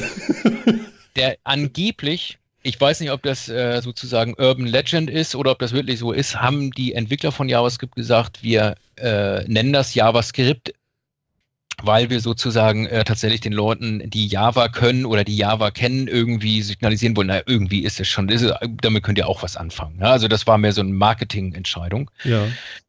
Und ich glaube, das Skript kommt daher, äh, weil man das eben, weil das einfach eben nur interpretiert wird. Und andere Programmiersprachen wie Java oder C gerade, die werden ja kompiliert tatsächlich in Bytecode oder in irgendwas anderes. Das ist ja bei JavaScript nicht so, die kann ich ja tatsächlich so ausführen. Genauso wie ich beispielsweise eine, ein Batch-Skript unter Windows oder ein PowerShell-Skript unter Windows oder ein Bash-Skript unter Unix oder sowas, wo ich das einfach nur ausführen kann. Ich muss nichts kompilieren. Mhm. Und ähm, das ist sozusagen, also da würde ich auch sagen, das stimmt ja, der, der Bezei die Bezeichnung Skript auch in dem Namen. Ähm, aber tatsächlich insbesondere mit, mit der neuesten Sprachversion 2015 und auch schon mit JavaScript 5, das ist die Version vor 2015 gewesen, da gab es einen relativ großen Sprung, Mhm. kann man auch tatsächlich ernsthaft Anwendungen bauen. Also das ist eine ernsthafte Programmiersprache, mit der man ganz viele Sachen machen kann. Ähm, wie gesagt, was ein bisschen problematisch ist, dass der Name oder dieses, dass in dem Namen eben Java vorkommt und viele gerade, die aus von Java kommen und sagen, gut, dann könnt ihr auch JavaScript machen, sind dann doch ein bisschen vor den Kopf gestoßen, weil die Sprache eben doch ganz anders ist als Java und äh, man sich da auch tatsächlich drauf einlassen muss. Also Mhm. das ging mir auch selber so, dass ich dachte, na ja, ich könnte programmieren und ich könnte Java, dann kann ich auch JavaScript, aber die, die Grundgedanken sind dadurch doch andere. Mhm. Aber um nochmal kurz auf die Frage im, im Chat zurückzukommen, also ob die neuen Versionen jetzt performanter sind, wie gesagt, das kann man so pauschal nicht sagen. Ähm, grundsätzlich, die Interpreter werden immer schneller und im Umkehrschluss kann man vielleicht eher sagen, dass wenn ich jetzt als Programmierer was in der neuesten Version schreibe und das in eine ältere, also in die vorhergehende Version übersetze und dann ausführe, wird das wahrscheinlich nicht so schnell sein, wie wenn ich den Code nativ sozusagen ausführen kann, weil meine JavaScript-Engine beispielsweise, die in Chrome schon diese ganzen neuen Features kann. Mhm. Aber ähm, äh, man kann jetzt nicht unbedingt sagen, dass JavaScript 2015 schneller ist als JavaScript 5. Okay. Also man kann jetzt auch für JavaScript 2015 schlechten Interpreter schreiben, dann wird es langsamer sein. Ja. An welchem Beispiel macht ihr das äh, klar? Also was ist euer Beispiel in dem Buch, an dem ihr da durch das ganze Buch führt und durch das Thema? Ähm, ja, wir haben uns eine kleine Anwendung überlegt, mit der man äh, so Online-Umfragen äh, erstellen kann. Nennt sich äh, quasi, äh, oder das bisschen, äh, bisschen hochtragender Titel ist, äh, Titel ist Vote as a Service. Und da kann Ja. man also, die fiktive User-Story ist sozusagen ähm, vielleicht sowas wie äh, Doodle oder sowas, wo ich also als Benutzer eine Umfrage einstellen kann. Die hat einen Titel, die hat eine kleine Beschreibung, also was weiß ich, was ist mein Lieblingspodcast? Und dann kann der Benutzer, der diese Umfrage einstellt, Antworten vorgeben. Okay. Mhm. Äh, und der, der, äh, und die anderen Benutzer dieses Systems können dann auf diese Antworten antworten, also indem sie sozusagen voten, also eine Stimme für eine von den Antworten abgeben. Und ja. ähm, äh, das ist ein sehr, sehr einfaches Beispiel. Ähm, das würde man so auch eher nicht in Produktion verwenden, weil da fehlen ganz viele Features. Aber es ist eben, es ist ausreichend kompliziert, sagen wir mal, um, äh, um die meisten React-Features äh, äh in den Grundzügen zumindest vorzustellen. Also man kann da sehen, wie man, wie baut man ganz einfache Komponenten. Wir sind ja in React dabei, dass wir quasi Komponenten bauen, also die irgendwas äh, darstellen, die irgendein Verhalten haben. Und eben man kann dann dabei eben sehen, wie man aus diesen einzelnen Komponenten auch ganze Anwendungen zusammenstellt und eben wie man mit dem Server kommuniziert und so weiter und so fort. Okay, also im Endeffekt schafft ihr, äh, äh habt ihr den, äh, ja, wie soll man sagen, ihr bringt den äh, Leser in die Situation, äh, das Handwerkzeug zu benutzen und äh, später selber kreativ zu werden, um darauf eigene, ja, wie soll ich sagen, Anwendungen zu entwickeln. Ja, das wäre das Ziel genau. Also, dass man sozusagen die Grundkonzepte von React verstanden hat. Ähm, es ist ja sowieso immer schwierig, äh, sagen wir mal, wenn man ähm, jetzt eine Programmiersprache oder ein Framework oder was auch immer vorstellt, ist es ja immer ein bisschen, man kommt schnell von der eigentlichen Syntax, also so verwende ich die API, so verwende ich das Sprachfeature XY kommt man immer relativ schnell auch auf ein, in so einen Bereich, in so einen architektonischen Bereich. Also wie verwende ich das eigentlich am besten? Wie baue ich damit eine Anwendung, dass ich die auch in zwei Jahren noch verstehe? Ja, also das hat gar nichts damit zu tun, dass der, dass es funktioniert oder dass es richtig kompiliert oder sowas, dass ich syntaxfrei hinschreibe, sondern das sind eher sozusagen so Best Practices oder so. Und das ist ähm, im Buch immer ein bisschen eine schwierige Abwägungssache. Wie weit bewegt man sich in diesen Best-Practice-Bereich vor, weil da kann man natürlich ganz unterschiedlicher Meinung sein, ob das linksrum oder rechtsrum ein guter Weg ist. Wo man sich nicht, äh, äh, wo man nicht unterschiedlicher Meinung sein kann, ist wirklich, dass die Syntax und sowas korrekt sein muss. Ja, klar. Ja, und, gut, das ist die äh, Basis denn. Mhm. Genau, und da, da kann man wirklich sagen, da gibt es richtig und falsch. Aber wie man diese Syntax quasi verwendet, da gibt es unterschiedliche Wege. Und je weiter oder je größer man so eine Anwendung baut, desto mehr kommen natürlich solche Architekturfragen eher ins Spiel.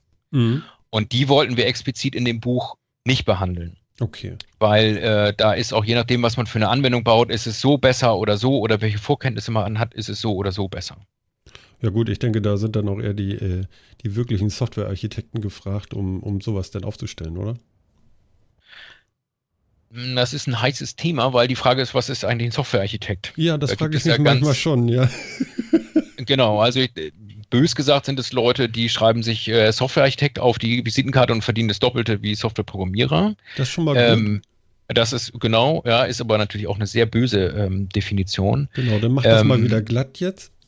genau, also es, dieser Begriff der Softwarearchitektur wird ja ganz unterschiedlich interpretiert. Es gibt oder es gab früher häufig ähm, waren das äh, äh, ja ähm, Mitarbeiter in irgendeinem Unternehmen oder in irgendeinem Team, die überlegt haben, wie funktionieren eigentlich die einzelnen Komponenten unserer Software, wie funktionieren die eigentlich untereinander, welche Verantwortung ist links, welche Verantwortung ist rechts und so weiter und so fort. Also teilweise auf sehr grob granularer, sehr abstrakter Ebene, teilweise auch ganz, ganz, ganz, ganz fein. Und häufig ähm, waren das zum Beispiel gar keine Programmierer, sondern die hatten einfach einen fachlichen Sicht auf ihre Domäne, die sie, die sie bearbeitet haben und haben dann gesagt, ja, bei uns im System, da gibt es so einen Chat und zum Chat gehört ein Benutzer und ein Benutzer hat ein Passwort und das sowas hat vielleicht ein Architekt vorgegeben. Oder wir haben äh, jetzt in diesem, diesem Mixler-Beispiel nochmal, wir haben in der Mitte unseren Chat und dafür ist die Anwendung A zuständig und dann haben wir links das Ding, was anzeigt, wie viel Follower und das ist vielleicht ein anderes System und die Benutzerverwaltung ist ein drittes System und wie kommunizieren die eigentlich untereinander? Welche Daten werden wo gehalten? Das hat vielleicht, das sind so Leute, die sich Softwareentwickler nennen oder die auch Softwareentwickler sind. So. Mhm. Oder Architekten, was und, meinst du jetzt? Entwickler äh, Architekten, entweder ne? Architekten, genau. genau. Und äh, das ist aber auch äh, ein schöner freudscher Fehler im Prinzip gewesen, weil ähm, man in den letzten Jahren eben eher so dahingegangen ist, dass man gesagt hat, naja, eigentlich diese starre Trennung in, wir haben hier die Architekten, die bös gesprochen vielleicht gar nicht programmieren können, und wir haben die Entwickler, die das einfach nur noch wegkodieren. Das hat man so versucht aufzugeben, weil äh, man doch festgestellt hat, ähm, also ganz ohne äh, dass man jetzt technisches Know-how hat, äh, bringt es eben einem auch nichts, weil ich unter Umständen vielleicht eine, eine Softwarearchitektur mir ausdenke, die vielleicht so auf dem Papier ganz toll aussieht, aber die technisch sich gar nicht realisieren lässt oder nur mit enormem Aufwand oder nicht performant ist oder so. Und deswegen hat man versucht irgendwie, dass man sagt, okay, die Softwareentwickler können eigentlich auch mit Architektur machen. Mhm. Ne, man versucht es wieder so ein bisschen, ein bisschen ähm, zusammenzufassen. Und mein persönlicher Standpunkt ist eben auch, dass ich das eigentlich auch schlauer finde, dass ich sage, eigentlich ist jeder Entwickler auch Architekt und jeder Architekt vor allen Dingen muss auch Entwickler sein. Also ich sag mal. Deswegen würde ich sagen, äh, hm. können auch Architekten unser Buch lesen und es können Entwickler unser Buch lesen und eigentlich muss das sowieso eine Rolle sein, mehr oder weniger. Ja. Es gibt vielleicht Leute, die sich, die eher, das wären dann vielleicht so eher Architekten, die vielleicht eher sich auch in so einer Anwendung überlegen, welche technischen Entscheidungen zum Beispiel muss ich treffen, welche Implikationen hat das? Und es gibt vielleicht Leute, die eher noch mal ein bisschen einfach nur irgendwie in diesem vorgegebenen, dann vorgegebenen Rahmen irgendwie was runterprogrammieren. Aber grundsätzlich, glaube ich, kann man das nicht mehr trennen heutzutage oder sollte man das vor allen Dingen nicht mehr trennen. Also du plädierst für weniger grünen Tisch und ja. weniger Coding Monkeys. Eigentlich sollte man das komplette Projekt auch begreifen und dann anfangen, was zu bauen. Äh, ja, genau. Nur weil Teile glaube, davon runterhacken und sagen, so, das war jetzt mein Teil. Genau, ich glaube, dieses Runterhacken, das entspricht noch so ein bisschen dem alten Denken, äh, wie man früher mal Softwareentwicklung äh, verstanden hat und insbesondere wie früher die Industrie funktioniert hat. Ja? Wenn man jetzt sich mal überlegt, oder wie die, die, die klassische Industrie auch heute noch funktioniert. Da hat man quasi irgendwelche Ingenieure, wenn wir jetzt mal ans äh, beispielsweise an die Autoindustrie denken, mhm. da hat man Ingenieure, die sitzen in ihren, in ihren äh, Kämmerlein und denken sich einen neuen VW Golf oder irgendwas aus. Und dann machen sie und machen Experimente und keine Ahnung, was die alles tun. Auf jeden Fall, irgendwann kommt ein neuer Golf raus. So. Und dann gibt es Leute, die produzieren diesen VW Golf und in der ähm, die stehen quasi am Fließband und schrauben da und machen und tun und so weiter und so fort. Aber im Prinzip machen die immer das Gleiche. Ja, mhm. Also die bauen immer diesen vorgegebenen, die, die geistige Arbeit sozusagen, die Innovation, die Schöpfung und so, die findet eigentlich die in, in diesen Ingenieurskreisen ähm, statt. Und das hat man früher ähm, auch in der Softwareentwicklung häufig so gesehen. Also die, es sah ja auch Architekt hin oder her, früher häufig so aus, irgendjemand schreibt ein Fachkonzept, ein Grobkonzept, ein irgendwas Konzept und die Entwickler setzen das dann nur noch um. So, in, dem, in dieser Denke sozusagen wäre dieses Konzept schreiben oder der Architekt wäre sozusagen der Ingenieur bei, bei VW, der da ganz tolle Sachen macht. Und die Softwareentwickler sind nur noch die, die es nur noch runterprogrammieren. Genau, und fragt und bloß glaub, nicht als Entwickler, warum. Genau, warum oder genau. Oder ich hätte und, noch eine äh, Idee, dann wäre es noch viel besser, um Gottes Willen. genau, und die, in, der, in der Softwareentwicklung ist es aber eigentlich so, dass die, es gibt dieser Prozess, sagen wir mal, den VW Golf wirklich zum Schluss hin zu produzieren, ja? also das, was am Fließband passiert, das ist in der Softwareentwicklung ja, früher hätte man gesagt, äh, die Software auf Disketten oder auf CDs brennen. Heute würde man vielleicht sagen, äh, sie irgendwo im Internet in die Cloud zur Verfügung zum Download zu stellen. Das ist eigentlich der eigentliche Produktionsprozess. Alles andere davor ist eigentlich Ingenieursprozess, ja, mhm. weil ich ähm, selbst wenn ich ein Fachkonzept kriege, ich muss mir eben überlegen, wie ich das umsetze. Ne? Das wäre Fachkonzept wäre vielleicht so, dass irgendwie der Volkswagen-Vorsitzende, Vorstandsvorsitzende sagt, ich brauche jetzt ein neues Auto, was vielleicht nur noch drei Räder hat, dann macht euch mal Gedanken, wie man das umsetzen kann. Ne? Und ähm, dann sind eben die Ingenieure gefragt und in der Softwareentwicklung sind aus meiner Sicht, wie gesagt, auch die Entwickler Ingenieure. Ja, das bessere Beispiel wäre jetzt eigentlich, ich möchte, dass der jetzt nicht mehr so viel verbraucht oder so schlimme Abgase hat, ne? Genau. Mhm. Genau, hier kam gerade der Einwand im Chat irgendwie, dass man die Entwickler, dass, äh, wenn man jetzt quasi die, dass man beide Seiten braucht und dass, wenn man jetzt sozusagen nur den Entwickler eine Anwendung bauen lässt, dass dann eine Anwendung oft sehr nerdig wird. Das finde ich einen sehr schönen Ausdruck und das oh, stimmt ja. auch.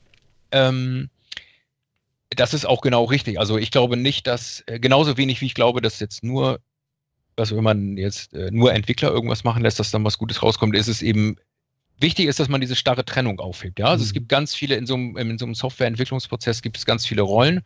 Eine wäre eben sowas wie ein Architekt, aber ein anderer, und das wäre vielleicht, das geht vielleicht eher in diese Richtung, dass eine Anwendung oft nerdig wird, äh, wäre jemand, der sich mit User Experience auseinandersetzt, der ja, sich mit Softwareergonomie aus, auseinandersetzt. Ne? Also der sich überlegt, wie kommt eigentlich der Anwender meiner Anwendung am einfachsten von A nach B. Das muss in der Tat nicht unbedingt ein Entwickler sein, aber der sollte ganz eng mit diesem, mit diesem Menschen zusammenarbeiten.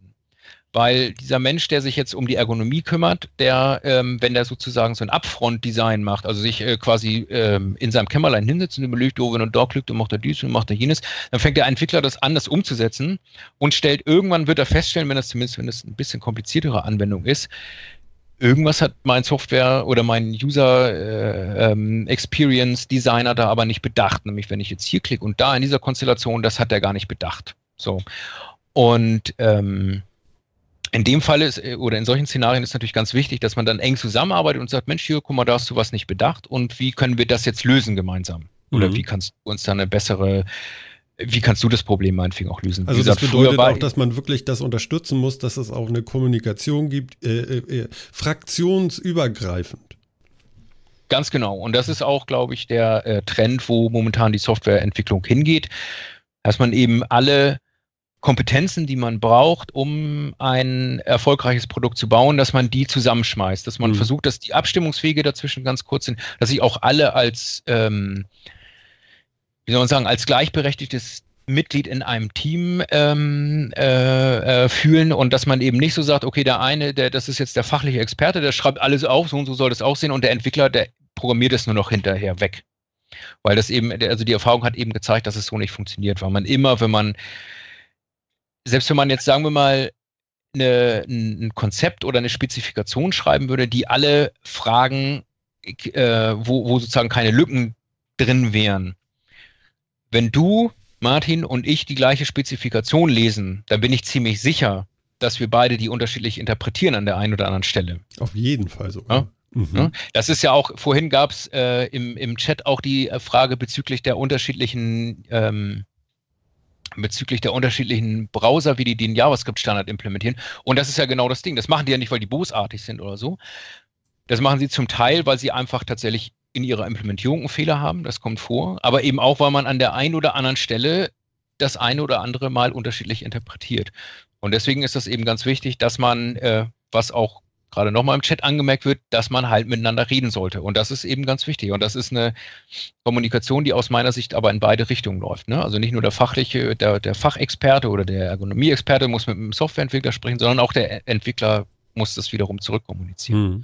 Dann, glaube ich, kann man gute Sachen bauen. Wir haben ja jetzt auch so neue Zusammenarbeitsweisen, die, die steigen ja jetzt immer mehr auf. Also äh, es gibt ja immer mehr Firmen, die jetzt sagen, okay, wir wollen jetzt agil zusammenarbeiten. Es gibt da das Beispiel äh, Scrum, ähm, es gibt das Beispiel Kanban äh, bei Scrum, diese Daily Stand-up-Meetings, wo man sich hinstellt und tatsächlich so einmal so mit vorgegebener Zeit, was weiß ich, zwei, drei, fünf Minuten, einfach nur mal in der Runde einmal äh, erzählt, woran bin ich, was mache ich, was hält mich auf und so.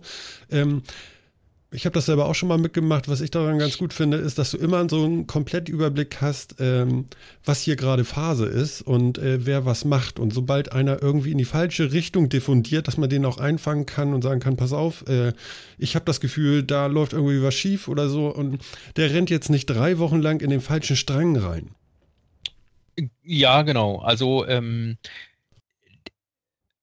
man muss an der Stelle wiederum aufpassen, glaube ich, dass man nicht zu sehr formalisiert. Ne? Also man kann natürlich miteinander auch sprechen, ohne dass man sich einmal pro Tag in so einem, äh, in so einem Daily Meeting trifft. Mhm. Das ist keine schlechte Sache. Ich will das auch gar nicht irgendwie abwerten oder sowas. Ähm, ich glaube, dass es da nicht bei äh, nicht aufhören darf, sozusagen. Das nee, ist es, vielleicht. Es gehört nicht nur in dieses Korsett, ne? Es muss eigentlich menschlich miteinander so weit gehen, dass man wirklich ein Team ist, ne? Genau, es muss menschlich passieren, es muss auch von der Organisation so sozusagen so aufgestellt sein. Es nützt ja jetzt auch wiederum vielleicht nichts, wenn sich dann nur die Entwickler treffen oder die Entwickler die Fachabteilung nie sehen. Ne? Mhm. Die, ähm, was man ja wirklich vor, also ich kann mich auch noch an die Zeiten erinnern, so lange ist das noch nicht her. Was man ja wirklich früher gemacht hat, ist, dass man quasi monatelang ähm, hat irgendwie sozusagen die, die Seite, die für die Fachlichkeit zuständig ist, die wussten, wie die Domäne funktioniert und so weiter, dass die eine Spezifikation, ein Fachkonzept, ein Grundkonzept, wie auch immer man das nennen mag, geschrieben haben, auf Papier, in Word beispielsweise. Und äh, dann hat man nach Monaten gesagt, so, wir sind jetzt fertig in Anführungsstrichen. Oder mhm. damals hat man das sogar ohne Anführungsstriche gesagt, wir waren jetzt fertig und jetzt kann die Entwicklung das entwickeln. Und das heißt, man hat dann quasi beispielsweise drei Monate dieses Konzept geschrieben und dann fängt der Entwickler an und im besten Fall entwickelt er auch nochmal drei Monate oder vier oder fünf oder sechs, bis er meint, man hat, man, er hat das Fachkonzept umgesetzt. Dann sind also von ersten Tag Fachkonzept bis Entwicklung als Beispiel jetzt ein halbes Jahr oder vielleicht auch nur drei Monate oder neun Monate äh, vergangen und dann setzt man sich wieder zusammen und dann sagt der Fachmensch, äh, nee, so habe ich mir das aber nicht vorgestellt. Ja, genau. Die Anwendung ist aber fertig, hat ein Vermögen gekostet. So, ich glaube, die Situation kennen wahrscheinlich alle, die schon mal Software entwick äh, entwickelt haben. Ja, und um diesen Effekt zu vermeiden, dass und wochenlang vor sich hin entwickelt und auch ja unter Umständen viel Geld dafür ausgibt, um dann hinterher ein Produkt zu haben, was man gar nicht braucht oder was am Ziel vorbei ist, hat man gesagt, okay, eigentlich wäre es besser, wir fangen, wir, wir machen in kleinen äh, Iterationen, in kleinen Bereichen, wir arbeiten enger zusammen, also ganz viele Maßnahmen im Prinzip ergriffen, um dieses, die Fachabteilung kann das genau spezifizieren und der Entwickler ist quasi derjenige, der bei VW am, am Fließband steht, der das nur noch umsetzen muss, um aus diesem Denkmuster und Arbeitsmuster rauszukommen. Mhm. Und das ist, glaube ich, auch ähm, äh, ja, das ist auch aus meiner Sicht auch ganz, ganz notwendig, dass man das macht. Also ich glaube, anders, äh, ja, also das hat die Geschichte tatsächlich häufig genug gezeigt. Äh, anders funktioniert es einfach nicht. Ja. Ja, ich denke auch, die Komplexität wird ja auch immer größer und deswegen sollte man sich das auf der Ebene auf jeden Fall einfacher machen, indem man tatsächlich mal miteinander spricht. Das ist schon ganz gut. Das ist der eine Punkt, glaube ich. Und äh, das, ähm, also ich meine, miteinander sprechen ist ja jetzt äh, in, nie verkehrt eigentlich. Ne? Ja, ist schon ähm, eine, eine, hohe Disziplin aber, für manche. Also das ist schon so. Das, das ist richtig, genau. Das ist, glaube ich, auch ein Problem. Und ich glaube auch, ähm, dieses Klischee, was es früher über den Softwareentwickler gab, also dass er im dunklen Kämmerlein saß und äh, wochenlang die Licht nicht gesehen hat und ich weiß nicht, da im Internet rumgechattet hat oder ich weiß nicht was. Ja, Pizza das ist ja auch, sag ich noch. genau, und Cola dazu und ähm, äh, das ist ja gar nicht mehr so und das geht auch nicht. Also äh, Softwareentwickler müssen heutzutage auch, äh, oder hätten sie eigentlich schon immer müssen, eben auch kommunizieren äh, äh, müssen. Ja, aber es war aber ja glaub, immer so die schwarze Magie, so, da kam dieser Schwarzmagier, weißt du? Der hat genau. so seine Eingabeaufforderung geöffnet, hat da irgendwas eingetippt und er hat diese Kiste irgendwas gemacht. Und genau. ich habe immer das Gefühl, so äh, viele, viele Leute äh, verstecken sich dann auch dahinter und, und sagen, komm, lass, äh, das, das verstehst du eh nicht, ich mache das hier schon und so. Und das, was ich weiß, ist so ein bisschen zaubern so und ich hole die weißen Kaninchen mhm. raus und du kannst da alles Mögliche aufmalen, aber ich programmiere dir das und dann. Ne? Und äh, das, äh, da ist äh, so viel Geheimnis ist da gar nicht, wie da aber getan wird. Ja, das würde ich so unterschreiben. Also natürlich muss man ähm, im Prinzip ein äh, ich sag mal, wenn man jetzt programmieren will, muss man logischerweise programmieren lernen, aber das ist, ähm, oder man muss die Sprache kennen, aber natürlich kann man äh, jetzt mit irgendjemand, der die Domäne kennt, der vielleicht nicht programmieren kann, aber der weiß, worum es geht, wenn er irgendein Produkt bauen will, natürlich kann man mit dem normal sprechen und sich austauschen. Das ist ja als ähm, äh, das, äh, zu, der Lage, äh, zu der Leistung sollte man als Entwickler schon in der Lage sein.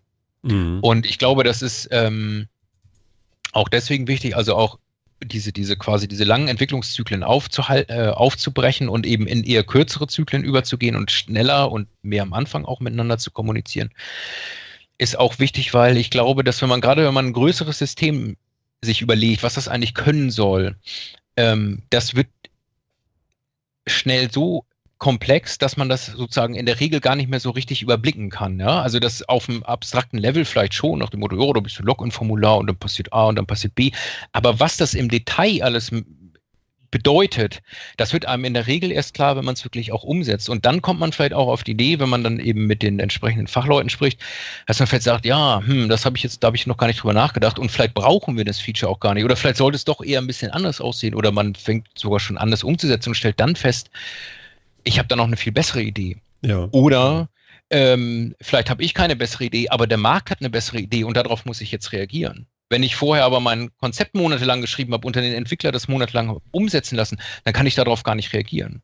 Und das mag in, ich glaube, es aus anderen Gründen auch nicht funktioniert, aber eben, äh, ich glaube auch aus diesem, aus diesem Markt äh, oder aus der, aus der Geschwindigkeit, wie sich Märkte weiterentwickeln, geht das schon nicht. Mhm.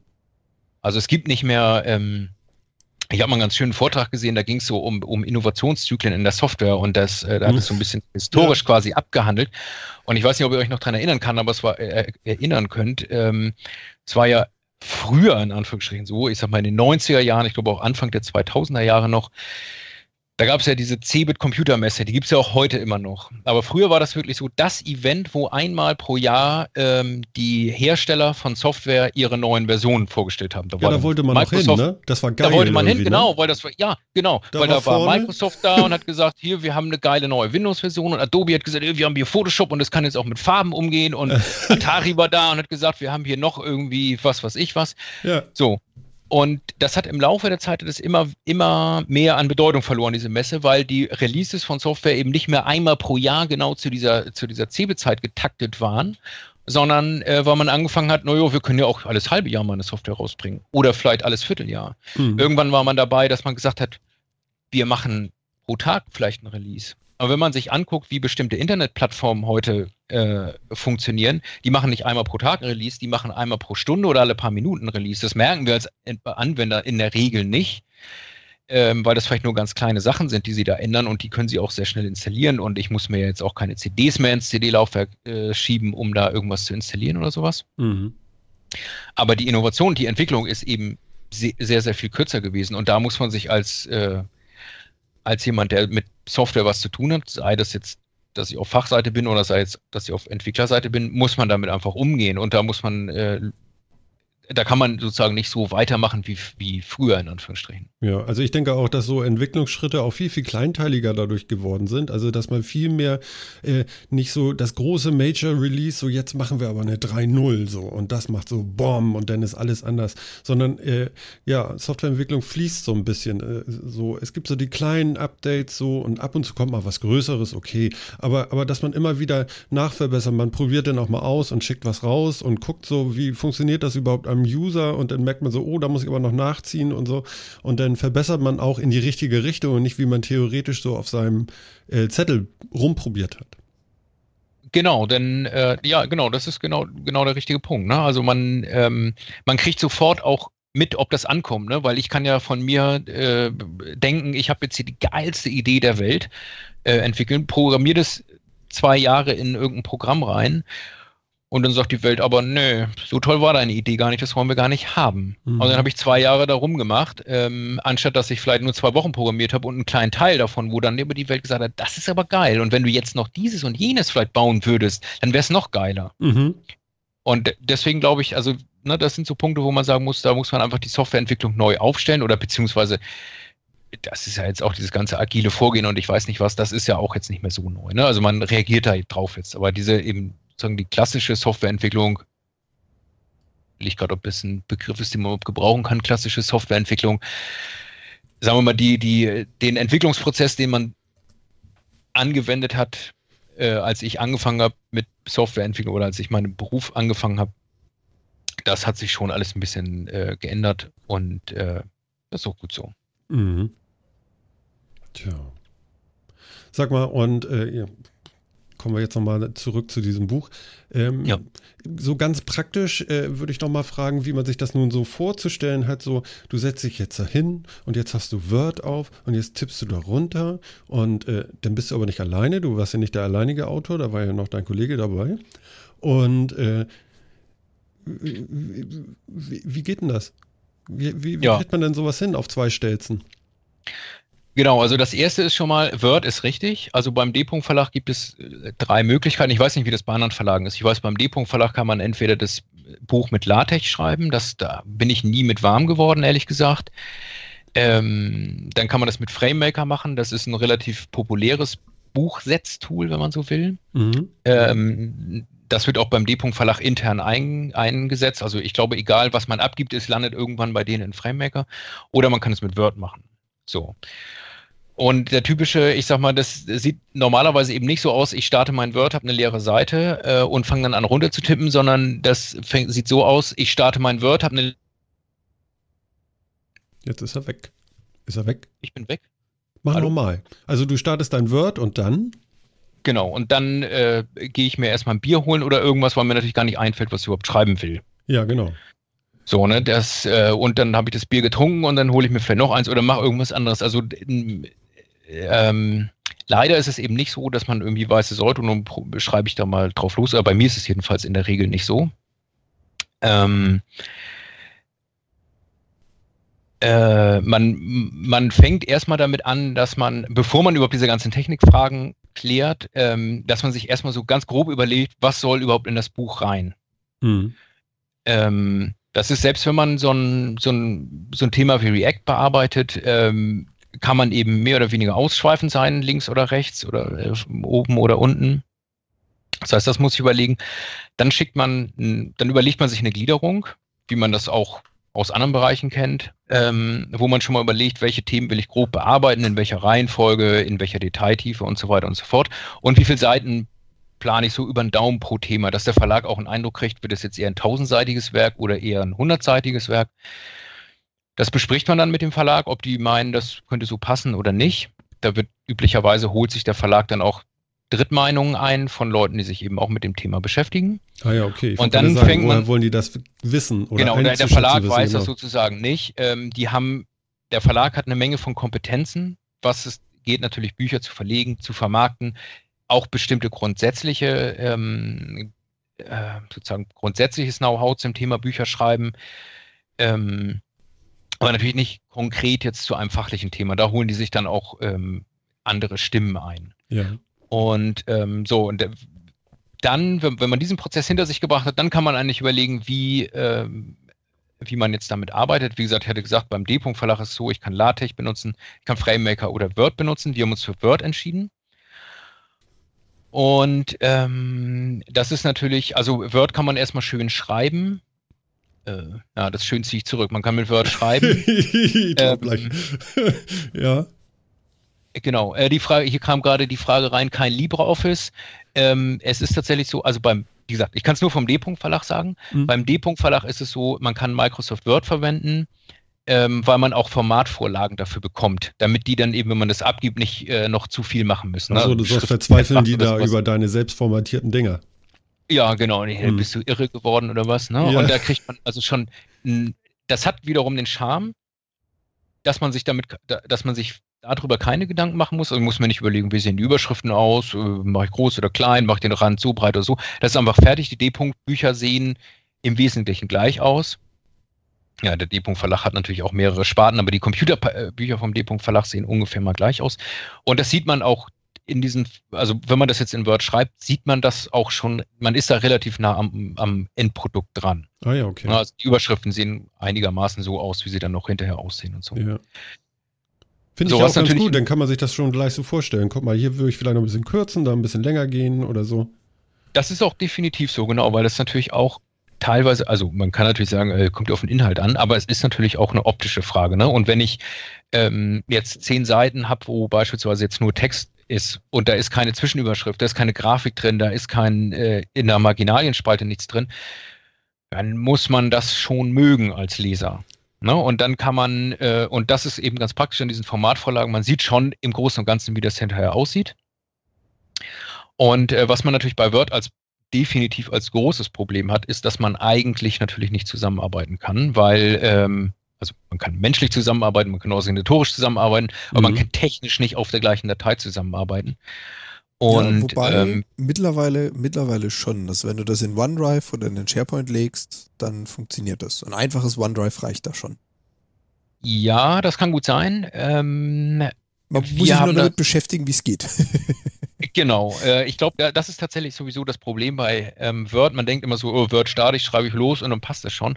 Ich glaube tatsächlich, dass man Word ein Stück weit Unrecht tut. Ich glaube, das kann schon ziemlich viel, wenn man sich tatsächlich damit auseinandersetzt. Ne? Man, mhm. Ich denke bei mir immer, ich kriege schon irgendwie hin, da brauche ich mich nicht groß mit auseinandersetzen. Ich glaube, da tut man Word ein Stück weit dann auch Unrecht, wenn man dann, wenn man sich eben nicht damit beschäftigt und sagt, es ist einfach ein Scheißtool. Ähm, wir hatten tatsächlich diese Möglichkeiten mit, äh, mit OneDrive und SharePoint hatten wir nicht. Ich weiß gar nicht, ob es die, vielleicht hätte, hätte es die gegeben. Wir haben uns sozusagen noch auf klassischem Wege beholfen und gesagt einfach, wir machen pro Kapitel eine Datei. Mhm.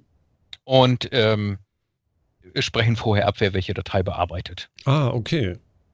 So, das ähm, funktioniert relativ gut auch. Äh, man hat ein paar. Ähm, äh, es fällt manchmal ein bisschen schwer, so den Überblick zu behalten, ne? weil wenn ich eine große Datei habe, dann kann ich eben vor- und zurückblättern und gucken, was kommt davor und was kommt danach.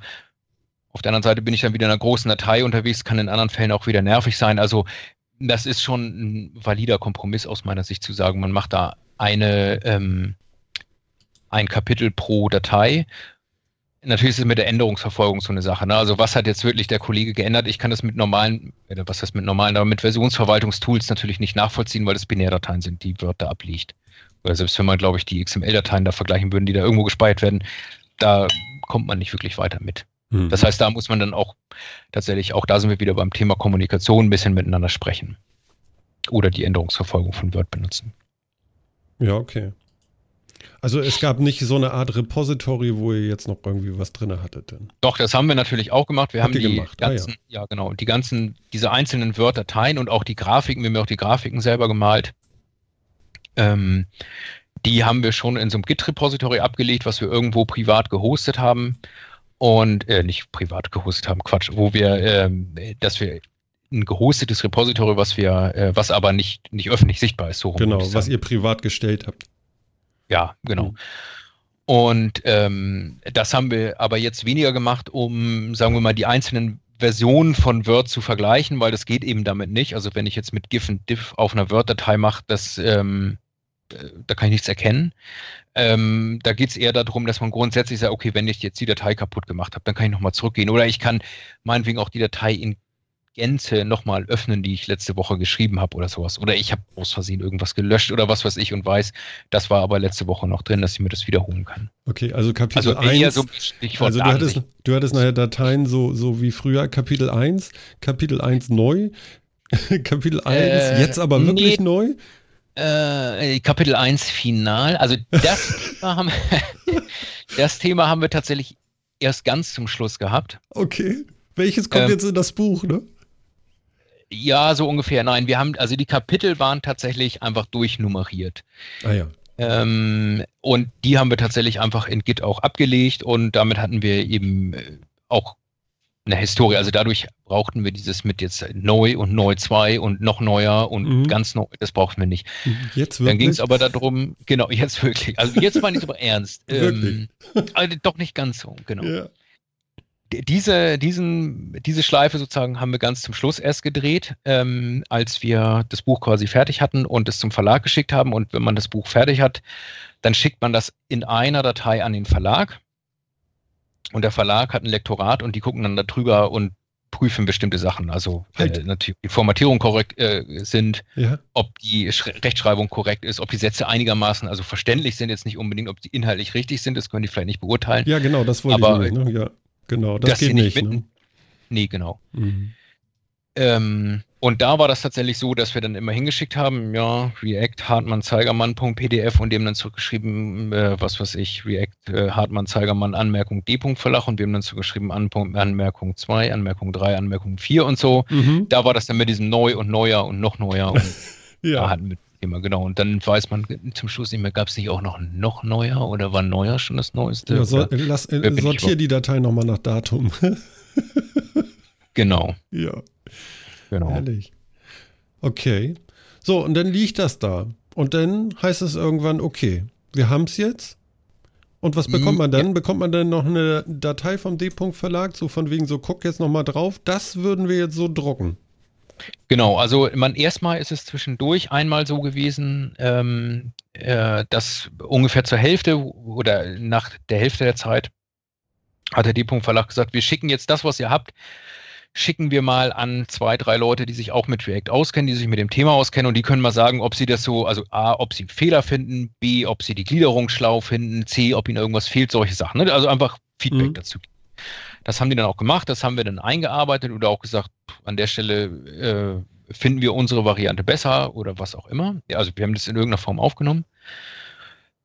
Haben wir da, dann haben wir das zu Ende geschrieben und ähm, dann hat der D-Punkt Verlag eben, wie gesagt, gesagt, so jetzt gucken wir uns das mal auf Rechtschreibung und auf Satzbau und ich weiß nicht was an und dass unsere Formatierungsstandards eingehalten werden und so. Das ging auch dann tatsächlich ein paar Mal hin und her. Mhm. Und ähm, das war auch schon so, dass sie das, ähm, nee, das war noch genau, das war noch auf Word-Ebene. Und dann haben sie irgendwann gesagt, so jetzt geben wir das mal in unseren Satz also haben das gesetzt, das Buch. Das, und das haben wir dann tatsächlich als PDF nochmal bekommen. Im mhm. PDF sah man dann wirklich schon tatsächlich die ganz richtigen Seitenumbrüche, da waren die Grafiken richtig, da waren die Marginalienspalte, also die, Spalte, die haben immer links und rechts so eine Spalte, wo noch irgendwie Anmerkungen drin stehen und sowas. Die Fußnoten waren richtig und solche Sachen. Mhm. So, das heißt, da hat man eigentlich schon so, dass wie jetzt auch das E-Book aussieht, so wie halt so ein, so ein richtiges PDF in Anführungsstrichen aussieht. Wie fühlt es sich das dann an schon so? So kriegt man schon so, oh Gott, Jetzt wirklich? Ja, das war eigentlich, also in der Zeit war man ja eher so in der Burnout-Phase quasi, dass man gedacht hat, oh Scheiße, wann wird es, wann hört es endlich auf? Ja. Ähm, nee, das fühlte sich schon ganz gut an, weil ähm, man hat dann, man kriegt so ein PDF und ich weiß gar nicht genau, wie viele Seiten wir jetzt haben, so bummelig 300 oder sowas und kann die durchklicken und sieht, da das sind die Grafiken, die ich irgendwie vor Monaten mal gemacht habe und da sind die Überschriften und es passt so, ne? Ja. So, dann ähm, geht man tatsächlich nochmal in, also in dieser Phase geht es dann eher darum, dass man nochmal guckt, sind die Seitenumbrüche, sind die schlau, sind die Grafiken wirklich da, wo man sie haben will? Auch so eine Sache, was wir ganz zum Schluss erst gemacht haben, ist, ist der Index einigermaßen sinnig aufgebaut? Da gibt es auch sehr viele Sachen, die man da beachten muss und so weiter und so fort. Und ähm, wenn man da jetzt sagt, das ist so im Großen, was ist im Großen und Ganzen, das ist so jetzt in Ordnung, ich finde jetzt nichts mehr, dann gibt der Verlag das eben in Druck und dann hat man das ähm, Wochen, ein paar Wochen später dann eben im Briefkasten und als gedrucktes Werk. Und das ist wirklich der Moment, muss ich sagen, dafür hat, haben sich die Monate davor gelohnt. Auch wenn man es aufschlägt und gleich eine geschlossene Klammer fehlt. Klar. Ach komm, das passiert, ne? Gerade bei JavaScript. Ich ja. wollte gerade sagen, wer schon immer JavaScript, oder wer in seinem Leben schon mal JavaScript entwickelt hat, der kennt das, der findet sich da wieder. Ja, klar. Ja, ich glaube, egal was man für eine Sprache entwickelt hat oder mit der man geschrieben hat, das Problem ist, du äh, schreibst ja ein Beispiel, also wir haben ja die Anwendung gehabt. Du, es ist aber nicht immer so, dass man die, die, Pro, die, die Programmbestandteile oder den Source Code, den man jetzt programmiert hat tatsächlich und, und bau, ähm, gebaut und getestet hat, dass man den eins zu eins ins Buch kopiert. Man zeigt ja meistens nur Ausschnitte oder vielleicht zeigt man auch mal ein Thema an einem Beispiel, was man gar nicht programmiert hat. Weil man sagt, das ist jetzt, ich zeige dir mal exemplarisch, du könntest es auch so und so rum machen. Und da hast du natürlich an der Stelle keinen Compiler oder sowas, der die Syntax von dem Ding äh, überprüft. Ne? Da musst du wirklich so mit den Augen drauf gucken und hoffen, dass das eben passt. Mhm. Und ähm, ich glaube, eine geschlossene Klammer ist da auch äh, das kleinste Problem, solange das eben inhaltlich in sich stimmig ist und in, äh, man inhaltlich keine groben Fehler gemacht hat. Ja, und dann kommt die zweite Auflage und dann wird das Ganze nochmal geschlossen, das, Klammer. Ja, das, äh, genau, das könnte gut passieren. Also das ist tatsächlich so ein Punkt auch, ähm, dass man, das ging bei mir relativ schnell los, dass ich gedacht habe, naja, man könnte ja noch dieses und jenes und solches Thema und das könnte man anders beschreiben und hier könnte man länger und da ausführlicher und so. Mhm. Und ich glaube, ich habe schon eine ganze DIN A4-Seite mit, äh, mit Punkten quasi, die man in der zweiten Auflage besser machen könnte. Ob wir eine zweite Auflage machen, äh, sei dahingestellt, aber das Problem ist, wenn man ein Buch schreibt, was hinterher auch gedruckt wird, äh, ist, dass man irgendwann fertig sein muss. Dass man irgendwann sagt, so, das ist jetzt der Stand und ich weiß, der ist jetzt so und der wird jetzt auch gedruckt und wenn der gedruckt ist, kann ich daran nichts mehr ändern. Ne? Das ist, wenn man sich jetzt ein, irgendein Online-Format überlegt, ähm, ist das natürlich anders. Da kann ich im Prinzip immer wieder Kleinigkeiten oder auch größere Sachen umstellen. Wenn das Ding gedruckt ist, ist es gedruckt. Aber man muss irgendwann damit mal raus. Man kann dann nicht immer nur sitzen und sagen, ich will aber 1000 Prozent und da darf kein Fehler und niemals und nie. Denn hat ja, man, genau, wenn da kein Fehler drin ist, hat man, glaube ich, nicht gearbeitet. Das ist immer so das, was ich manchmal so denke.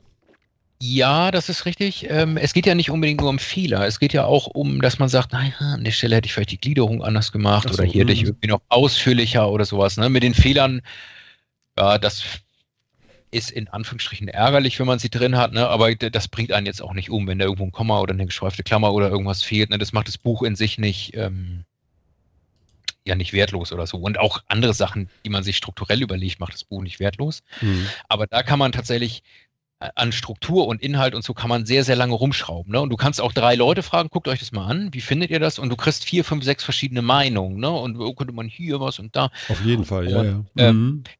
das finde ich persönlich, muss ich sagen, für mich persönlich die Schwierigkeit, ähm, wirklich zu sagen, ähm, an ich habe jetzt hier Leute gefragt und von dem einen nehme ich, finde ich vielleicht den Kommentar gut, von dem anderen finde ich den gut und von dem dritten finde ich vielleicht sogar gar nichts gut oder nicht so, dass das jetzt, oder vielleicht finde ich es ja auch gut. So, ja, also ich ja. sag, fand ich schon alle gut, die zurückkommen sind, aber eben nicht so, dass ich sagen würde, ja, das ist jetzt, das muss ich in mein Buch jetzt oder in unser Buch jetzt aufnehmen. Das ist eine ganz schwierige Sache, weil man natürlich denkt, wenn diese drei, vier Leute, denen ich das jetzt gezeigt habe, schon so unterschiedliche Meinungen haben und jetzt habe ich aber da draußen vielleicht 100 Leser oder 200, dann haben die auch 100 oder 200 unterschiedliche Vorstellungen. Ja. Und ich glaube, man kennt das ja auch, wenn man ein Buch kauft, kauft, egal ob das jetzt ein Fachbuch oder eine Belletristik oder was ist. Man hat eine bestimmte Erwartungshaltung an das Ding, wo auch immer die herkommt. Und äh, für den einen wird die halt erfüllt und für den anderen nicht. Und für den einen äh, ist es vielleicht überraschend gut oder überraschend schlecht. Und ähm, das muss man, wenn man so ein Buch schreibt, einfach aushalten. Dass der eine denkt, ja, das ist genau das, was ich gesucht habe, und der andere denkt, nee, das reicht mir nicht. Inhaltlich ist es zu dünn oder falsch strukturiert oder was auch immer. Hätte, hätte damals nicht in dem Buch von Moby Dick gestanden, dass der Wal weiß ist, wäre der vielleicht bei ja. jedem andersfarbig gewesen. Äh, genau. ne? Oder Ismail oder wie hieß er, hätte irgendwie anders gehießen, genau. Genau so ist das. Mensch, das war aber ein Schweif hier, du. Klasse. Ja, inhaltlich haben wir jetzt nicht, sind wir nicht so konkret, glaube ich, aufs Framework eingegangen. Es ist aber, glaube ich, auch schwierig, äh, das tatsächlich äh, rein auf der Audiospur zu beschreiben. Ja. Also, Weil äh, normalerweise natürlich, wenn man eine Programmiersprache sich anguckt äh, oder, oder ein Framework oder so, muss man sich natürlich auch ein bisschen Code angucken. Man möchte sich ein bisschen Code angucken, aber ich glaube, man kann da schon ganz gut mit der Nase reinführen. Und wenn man sich Code angucken möchte, dann hat der D-Punkt Verlag ja ein super Buch dafür. Und das Ganze lese genau. ich hier auch gerade. Gibt es einmal als zwei, äh, 342 Seiter so richtig auf Papier. Man kann das Ganze natürlich auch noch äh, als E-Book kaufen. Und genau. ähm, Wer an dem Thema Spaß hat da draußen, der soll sich mal äh, gerne das angucken. Wir werden das auch verlinken natürlich. Und ähm, um die ganze Sache noch ein bisschen kribbeliger für euch alle zu machen, haben wir uns überlegt und äh, wir haben Nils gefragt, ähm, wir würden ein Buch verlosen, einmal React.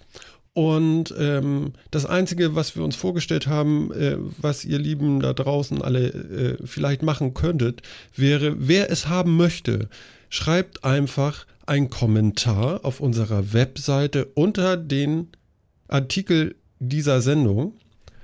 Ich möchte das Buch haben, irgendwie sowas. Wir werden das dann auslosen. Oder wer keine Lust hat, einen Kommentar zu schreiben und äh, das noch ein bisschen mehr in die Welt hinausblasen möchte, damit das noch mehr sichtbar wird, ähm, der schreibt etwas auf Twitter unter dem Hashtag MetacastReact in einem Wort. Wir werden das dann raussuchen und probieren, euch dann irgendwie zu erreichen und dem Gewinner dann benachrichten. Und das Ganze lassen wir einfach mal zwei Wochen laufen und werden euch in den nächsten Folgen vom Metacast dann sagen, wann Einsendeschluss ist, beziehungsweise Meldeschluss ist. Aber ich sag mal, wenn wir sagen zwei Wochen, dann ist nächste Woche Donnerstag eine Sendung, übernächste Woche Donnerstag in der Sendung werden wir das Ding dann einfahren und dann werden wir sammeln und gucken, was passiert ist. Und dann wird einer ausgelost und bekannt gegeben. Ich denke, das wird ganz lustig. Genau. Also quasi, wenn ich das jetzt richtig gerechnet habe, wäre am besten am 23. spätestens irgendwas äh, kommentieren irgendwo. Genau. So ja. werden wir das machen. Ganz klasse. Hast du gut gerechnet? Genau. Ja. um und, diese Uhrzeit, es geht gerade noch. Ja, genau. Und ich mache jetzt mal, mal eine kleine, kleine Frage. Philipp, bist du da? Ich bin da, klar. Du bist da. Und wie hat sie gefallen? War schön. Ich äh, wollte mich da jetzt auch gar nicht so. Nee, eingeschlafen gar nicht. Ich fand es sehr interessant. Ich wollte mich da jetzt gar nicht so einklinken, weil ihr habt das irgendwie sehr gut gemacht zusammen. Und das harmonierte so schön. Ähm, sind bei mir auch keine Fragen übrig äh, offen geblieben. Also ich bin ja eh kein nicht so sehr Entwickler. Also ich habe das mal gelernt, aber mache das ja schon eine Weile nicht mehr so wirklich. Ähm, aber ich fand es sehr interessant. Muss ich sagen. Gibt man einen anderen Einblick, ne? Ja, genau. Mhm. Was, man, was man da heute auch so macht und so. Ich finde das wirklich interessant. Also meine Webentwicklungszeiten, die ja mehr hobbymäßig waren als alles andere, sind schon eine Weile her. Okay da war das noch irgendwie anders, habe ich das Gefühl. Aber ich habe es damals auch schon mehr hobbymäßig gemacht. Also das ist gut möglich. Also da hat sich tatsächlich viel, viel geändert. Unabhängig jetzt davon, ob man React macht oder nicht, aber in den letzten Jahren ist die, ähm, die oder hat sich die Webentwicklung tatsächlich sehr stark verändert. Mhm. Und, und was ist mit Jan? Ist bei dir vielleicht noch eine Frage? also die erste Frage wäre natürlich, kann ich auch mitmachen am Gewinnspiel? Nein, Nein. Ähm, werde ich nicht. ich werde die Tweets natürlich auch retweeten, damit sie in die Welt rauskommen. Mhm. Ähm, ich werde mir das Buch auf jeden Fall gönnen. Ich meine, ich habe natürlich Dutzende Fragen zum Thema React, die dann ganz speziell auf Klassen und deren Spezifikation gehen, die wir garantiert nicht hier im Podcast klären werden. Ähm, ich persönlich habe auch schon damit gearbeitet, aber auch eher mehr Interesse halber. Als SharePoint-Entwickler habe ich so oder so mit JavaScript, jQuery und Co. zu tun. Ähm, Microsoft hat sich ja auch schon zu React bzw. React Native positioniert, mehr oder minder. Das heißt, ich gehe mal ganz schwer davon aus, meine Zukunft wird das Thema noch ein paar Mal streifen. Insofern, genau, also ich glaube, das ist vielleicht noch ein Thema, was man noch mal kurz ansprechen kann. Klar. Man kann mit React eben nicht nur äh, Web-Anwendungen bauen, sondern man kann damit auch native Anwendungen bauen, unter anderem eben für äh, Android-Phones, für, für iOS-Geräte oder für, für ja, iOS-Geräte und eben auch für ähm, äh, teilweise auch für Microsoft-Geschichten. Also äh, ich glaube, Windows 10 Anwendungen kann man damit bauen. Ich glaube, man, man, kann, kann damit Windows auch Anwendungen für Samsung-Fernseher bauen. Wie, sag nochmal.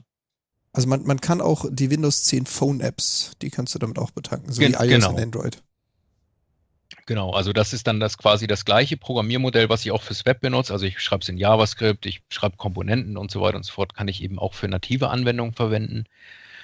Ähm, und was ganz interessant ist an der Stelle, weil du eben Microsoft gerade ins Spiel brachtest, äh, dass eben Microsoft momentan auch ähm, ganz stark in dieser JavaScript-Szene unterwegs ist. Die haben ja mit ähm, mit TypeScript quasi nochmal einen Aufsatz auf JavaScript rausgebracht, mit dem ich äh, getyptes JavaScript schreiben kann. Das heißt, ich kann wie in Java habe ich ein Typensystem, also ich kann sagen, ich habe eine Variable und die ist vom Typ String oder sowas, was in JavaScript erstmal so nicht geht. Und ähm, Microsoft selber setzt ja auch ganz stark auf ähm, Angular tatsächlich. Da haben sie ja mitentwickelt, was ja quasi das Pendant von Google ist zu, zu React das finde ich persönlich eine ganz spannende Geschichte, also dass Microsoft da so involviert ist, weil ja Microsoft äh, vor Jahren eher ähm, so ein bisschen altback, als altbacken galt quasi, haben sie sich an der Stelle doch, oder auch vielleicht auch an anderen Stellen, aber auch an der Stelle eben doch tatsächlich so ein bisschen neu erfunden und sind da auch ähm, sehr weit vorne mit dabei. Es ist, mhm. es ist unglaublich, ne? Wir kommen immer wieder zu dem Schluss in die, äh, bei uns in den Sendungen, dass Microsoft doch ziemlich innovativ ist und gerade irgendwie einen Lauf hat. Und das geht echt schon lange so jetzt. Also, also ich, schon, ich will nur also, anmerken, ich will nur anmerken, ich bin nicht jede Folge daran schuld, ja? Nein, überhaupt nicht. Das war ich auch. Letzte Folge, also ich war beeindruckt von diesen, äh, von dieser Hardware, die da auch geliefert wurde. Also genau. durchaus. Also Aber es läuft noch Windows drauf. Also. Das ist äh, genau. genau. das Problem und Richtig. das äh, ja. Aber man muss natürlich sagen, dass äh, Microsoft tatsächlich auch sich bemüht, jetzt auch andere Plattformen äh, zu unterstützen. Ich benutze beispielsweise selber für meine JavaScript-Entwicklung Visual Studio Code. Das ist ein äh, Editor von Microsoft. Also der, der, hat eigentlich mit Visual Studio, äh, der hat mit genau Visual Studio eigentlich wenig zu tun, würde ich sagen, mhm. weil der sehr viel einfacher ist. Ist aber auch in JavaScript geschrieben beispielsweise und ähm, ist auch in Teilen zumindest mit React geschrieben. Also man kann mit React auch sozusagen Desktop-Anwendungen bauen, wenn man es denn möchte. Genau, und darauf geht es auch so ein bisschen raus. Also da hat, da hat Microsoft, wie du schon gesagt hast, TypeScript ist das eine. Äh, Microsoft hat sich jetzt, glaube ich, noch nicht offiziell zu React positioniert. Ähm, für mich jetzt gerade aus der SharePoint-Ecke, da macht das Microsoft ja schon ein Eckchen länger. Wir sprechen so von den letzten vier, fünf Jahren, dass sie sich da revolutionieren.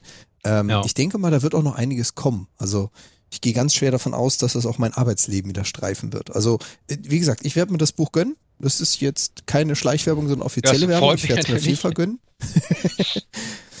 ähm, ja und da freue ich mich auch drauf.